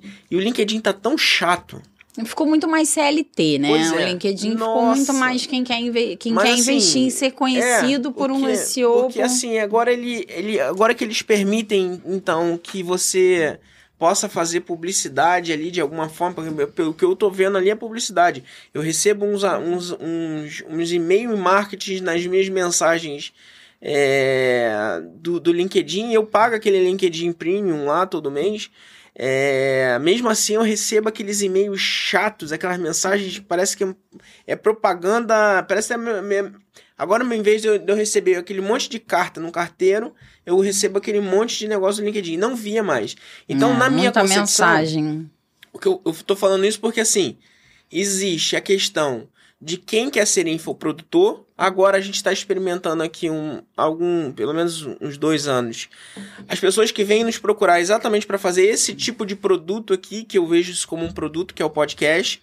Isso aqui é uma mesa de negócios, que eu, como é a forma como eu enxergo, é porque a gente está entregando valor de conteúdo, a gente está entregando conteúdo de valor, valor de conteúdo Uhum. não, a gente está entregando conteúdo de valor, é, toda conversa é, se capta diversos tópicos ali dentro que são conteúdos de, muito valor é, e que podem ser utilizados de várias formas. Então, assim, na quarta-feira a gente vai ter um podcast aqui que o, o título do podcast é Todo Mundo Deveria Ter um Podcast. É, porque eu acho que todo mundo tem o que entregar de valor. Agora, como é que eu classifico o que, que eu vou entregar dentro de um podcast? E aí minha pergunta foi exatamente nesse sentido, porque assim, quem não é infoprodutor hoje, em algum momento da vida vai ser. Se ele não vai ser um infoprodutor de produzir um conteúdo digital, ele vai ser um infoprodutor, no meu ponto de vista. Aí a palavra não seria infoprodutor, mas ele vai ser um- um- uma pessoa que vai entregar um produto digital, seja um podcast, seja emprestar a marca dele para a empresa que ele esteja trabalhando no momento, enfim, ele vai entregar de alguma forma. É, e aí foi nesse sentido que, da mesma forma como eu acho que as pessoas precisariam de ter é, uma matéria fixa dentro do, da, da rotina de vida dela, que é a questão da, da, da educação financeira, eu vejo hoje que as pessoas precisariam de ter uma educação digital, uma educação para o marketing pessoal, talvez, uma educação É di- verdade.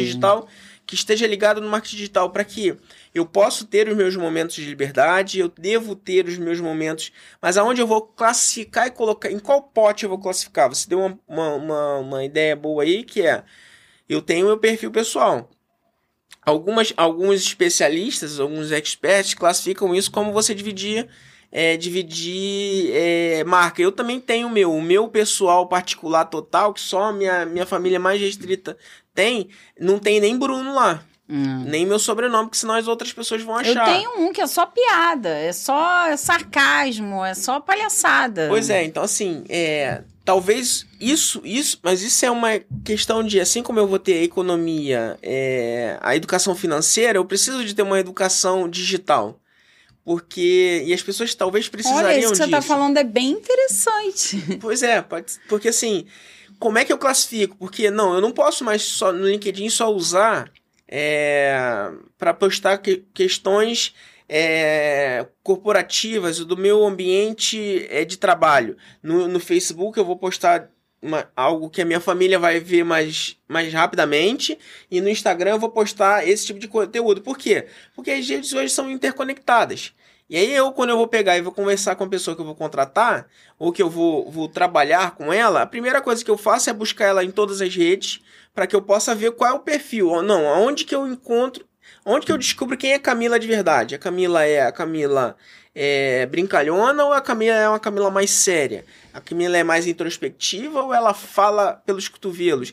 Então, é, aonde eu Tem vou isso encontrar... de você encontrar o seu perfil, seus mantras, então, sempre repetindo seus mantras. Isso também é topo de funil. Aquelas frases que são muito a sua cara, que é a sua pegada, a sua marca.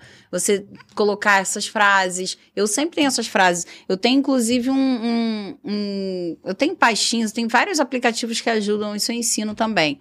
Então, assim, eu tenho um aplicativo só para colocar essas eh, frases, ou então você pode fazer um grupo só com você mesmo no, no, no WhatsApp, né? Que muita gente uhum. faz, que você bota ideias. Então, assim, eu, ideias de pauta, surgiu na hora, eu tô no meio da rua, coloca ali. Se você não tiver essa organização, cara, você não consegue fazer um conteúdo não, bem bom, feito. Você, você falou aí agora, talvez quem tenha ficado até agora com a gente, a gente tá em 1 hora e 55, olha como o tempo voa. É, pode ser uma ideia, uma questão de um produto para que as pessoas possam se educar digitalmente em como se colocar as diversas mensagens, as diversas explosões de ideias, de mensagens, de, de pensamentos, de raiva ao longo do Olha dia. Olha que coisa bacana que você falou. Você acabou de me dar uma ideia de produto de entrada. Eu posso ter um produto de entrada, sim. Isso uhum. tem cara de produto de entrada. E a pessoa, quando ela quer fazer um produto.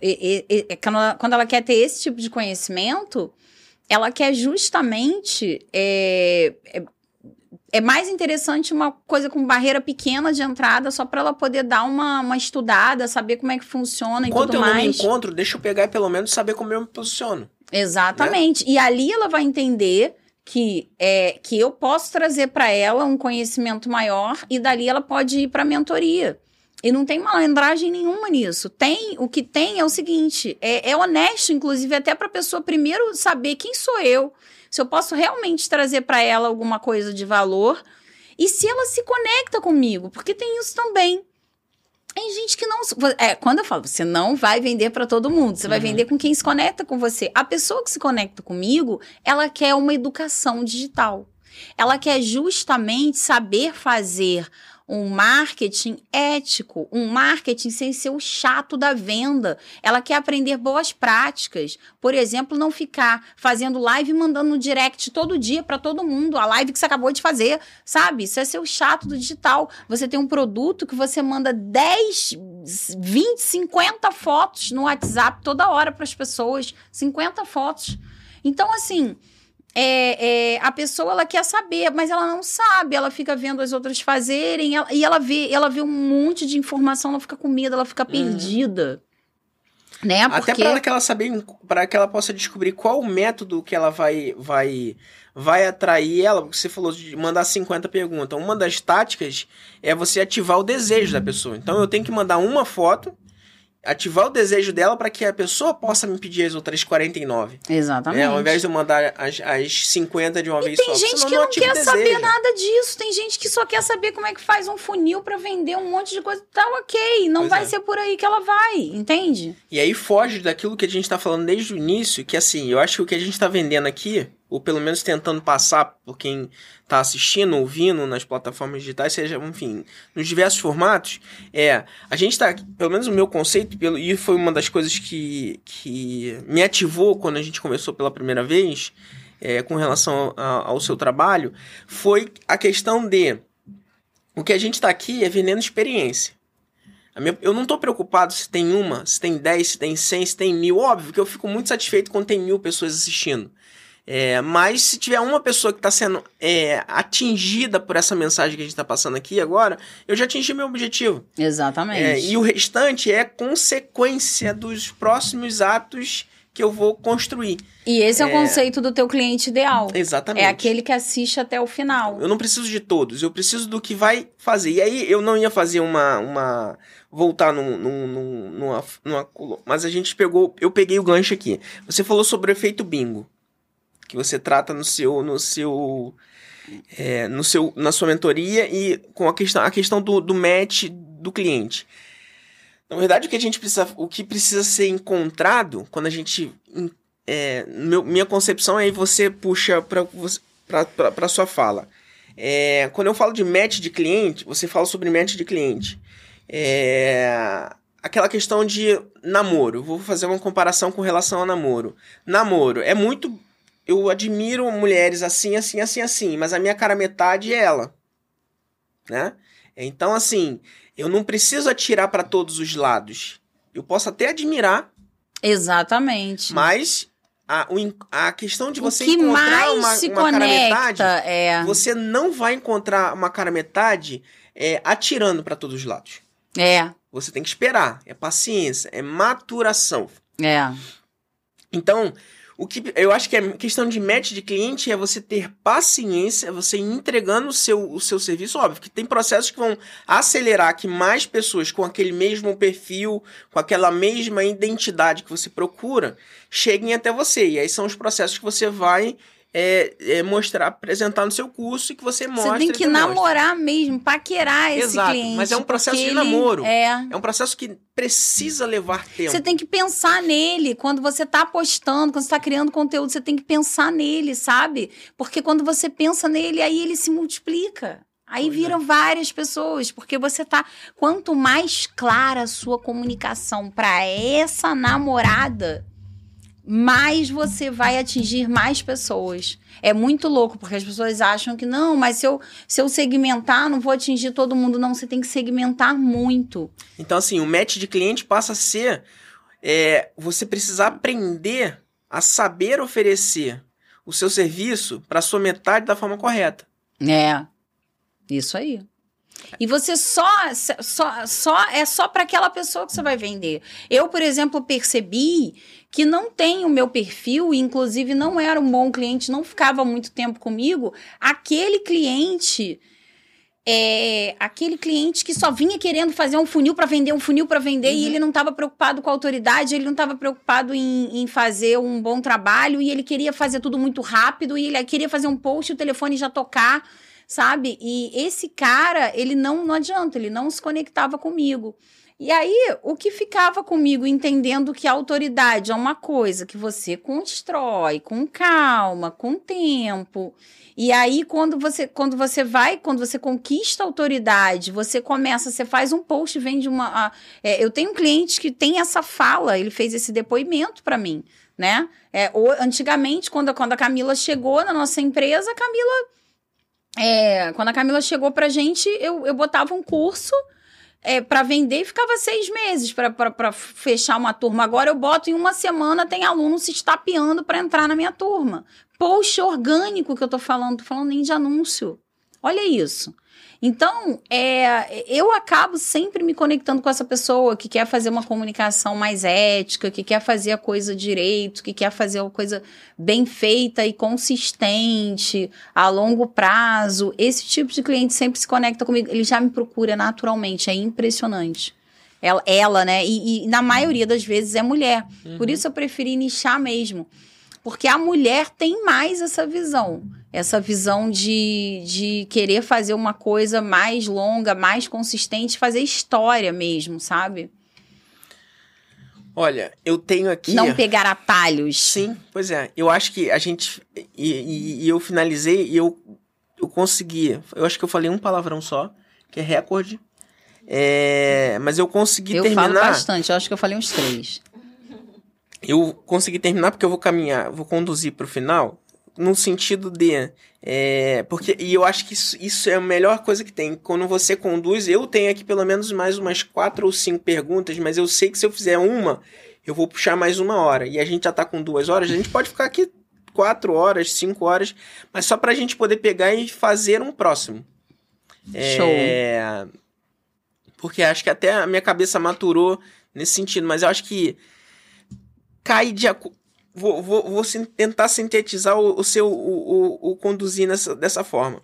A forma como você chegou aqui no escritório é, para o seu produto, o produto que a gente vai desenvolver em conjunto, é, eu por muito tempo de- eu descartei, eu não, eu nem sequer fazia esse tipo de, de atendimento ao cliente, porque eu quase que me recuso a tratar ou trabalhar para clientes de curto prazo. É, eu acho que isso é inconsciente, meu. É, aqui- e, e acho que acabou ficando para todos que trabalham aqui no escritório. Eu não consigo, porque assim, eu preciso de tempo para desenvolver o trabalho com você. Eu não consigo meio que admitir que eu só vou alugar o, o estúdio para você por duas horas e você vai embora. Uhum. É tipo, é uma, uma, uma saudade antecipada que eu sinto do cliente por- pelo potencial de todos os itens e elementos que eu poderia apresentar e entregar e, e apresentar para ele. E às vezes a gente, inclusive, perde oportunidades por, por conta disso. Eu confesso que já perdi muitas oportunidades. Às vezes o estúdio fica fechado porque quando eu vejo determinadas propostas que recebe, a gente recebe o dia inteiro, é, eu quero alugar por tantas horas. E não- por tantas horas, se não for um negócio que seja recorrente, não adianta. E eu acho que esse princípio de namoro, e eu acho que eu te dei uma ideia boa, no sentido. Te dei uma ideia, não. A nossa conversa trouxe uma ideia boa. Deu dessa mesmo que vai virar um produto educação, agora então. isso, hein? Essa educação digital, é, eu acho que é algo que todos precisam. E, e, e, e o princípio da educação digital é a, só- é a frase que você colocou, a palavra que você colocou é de um marketing ético, de um comportamento ético nas redes sociais. Sabe o que eu já tinha começado a fazer? Uma série de vídeos no YouTube pro meu canal. É, e que tudo é muito novo, né? Uhum. Tudo que eu tô fazendo de marca pessoal é muito. Como autoridade, é muito novo. Eu já vinha fazendo na agência de um outro jeito. E aí, o meu canal agora é novo, o site é novo, tudo é novo. Uhum. E aí, o que, que acontece? Eu criei uma série de vídeos de não seja um chato do marketing, não seja o chato do e-mail, não seja o chato do WhatsApp. Não, o WhatsApp que a pessoa chega do nada, sem nunca ter te visto Sim. na vida e manda uma E mensagem. aí, amigo, né? É, é, não seja o chato do direct no Instagram. Então, é, é- é- é- Cara, isso não vende, isso só faz você. Sabe o que que isso faz? Você vender barato. Uhum. Você tem que atrair a pessoa para você. Você tem que atrair a pessoa para você, para ela querer te comprar e ela te agradecer pelo, pelo que ela ofereceu para você. Porque ela não ofereceu também um patacão de conteúdo jogado. Ela, ela estudou o que realmente vai fazer sentido para você e te mostrou uma coisa, às vezes, curta. Porque você não tem tempo para ficar assistindo um monte de coisa, mas uma coisa exata para você. E complementando aquilo que você falou sobre esse tipo de cliente que vem aqui, pega só algumas horas e não funciona, cara, isso pode ser o seu produto de entrada. Uhum. Entende? Porque isso vira de fato um namoro. Sim. Porque esse é o seu produto de entrada. Você mostrou pra mim uma coisa com baixa barreira de entrada, extremo, é uma coisa acessível pra mim e que isso vai se transformar em várias coisas. Agora eu já tenho uma referência. Uhum. Por quê? Porque a gente, primeiro que a gente não tem tempo. Segundo que a pessoa facilitou o nosso processo. Cara, eu preciso fazer um vídeo, eu vou no Bruno, acabou. Eu preciso fazer um vídeo para mim, para cliente, para todo mundo. É, tá resolvido ali Uhum. com o Bruno. Então eu já tenho, opa, eu já tenho aqui meu braço para resolver esse problema, porque eu tenho 10 mil coisas para fazer durante o dia. Uhum. E aí, essa barreira de entrada facilitada você tem que ter. Claro, aqui é mais complicado uma barreira de entrada facilitada, porque a gente sabe que tudo tem custo, é um estúdio, mas é, é, é você processar isso. Né? Não adianta também você sair abrindo Sim. degustações Com feito certeza. louco. É você processar isso. Você pode colocar isso dentro de uma dinâmica, um, um processo, onde você faz um, um processo de degustação com uma barreira de entrada menor. E você coloca isso em dias específicos, de uma maneira Uhum. aqui que não te Sim. atrapalhe, né? E aí você sabe que dali vai surgir o cliente que serve para você. E te digo mais, na hora que você anuncia, você não anuncia para quem tem perfil de barreira de entrada pequena, você vai anunciar para quem tem perfil para Uhum. pagar o seu high ticket. Sim, Só que a barreira de entrada é pequena, porque ele vai clicar ali só para ver qual é. sim, Entende? Ele vai vir aqui fazer um vídeo só para ver qual é. sim. É isso. E aí você mantém aquele namoro, porque aquela pessoa tem o teu perfil. Bom. É, é bem isso. Eu acho que assim, o ponto máximo que eu sempre falo é, é um bate-papo, uma conversa. nesse- é o que eu tenho aprendido aqui. A gente, a gente acho que tá chegando hoje no, no 25 episódio, se eu não me engano, é alguma coisa desse tipo. É, e o meu propósito inicial, desde, desde o princípio, é primeiro tem que fazer muito sentido para mim. A conversa aqui é, precisa fazer muito sentido para mim. E fazendo muito sentido pra mim, eu tenho certeza que vai fazer sentido pra alguém. E eu tenho certeza que. ah, Esse é o poder do podcast, né? Exatamente. Sai uma conversa, já sa- Hum. saiu até um produto aqui dessa sim, conversa. aí tá vendo? É, eu acho que assim, fez muito sentido pra mim a conversa, acho que pra você também. Com toda certeza pra quem vai nos assistir, seja o, o vídeo integral, seja o trechos, cortes, não importa qual é o tipo, né? Qual, qual a parte do funil é, de vídeo que ele vai estar assistindo. Eu acho que vai fazer sentido pra muita gente. E aí eu já me sinto ultra satisfeito nesse, nesse sentido, porque é, uma parte da gente ficou e vai ser passada pela para as pessoas.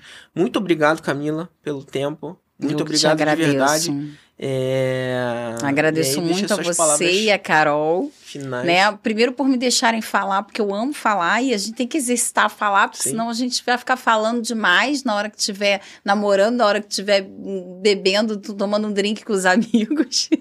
Uhum. Segundo, porque para mim, nossa, é uma conversa muito, muito construtiva. Esse espaço que você criou para isso, para a gente colocar nossa, nossa, discutir o mercado, ajudar outras pessoas que estão escutando.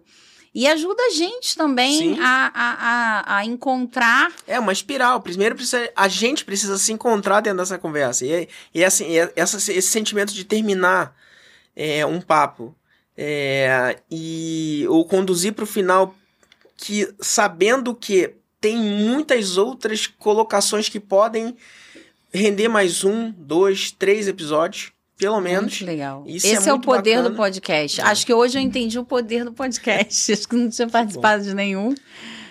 Bom, então muito obrigado.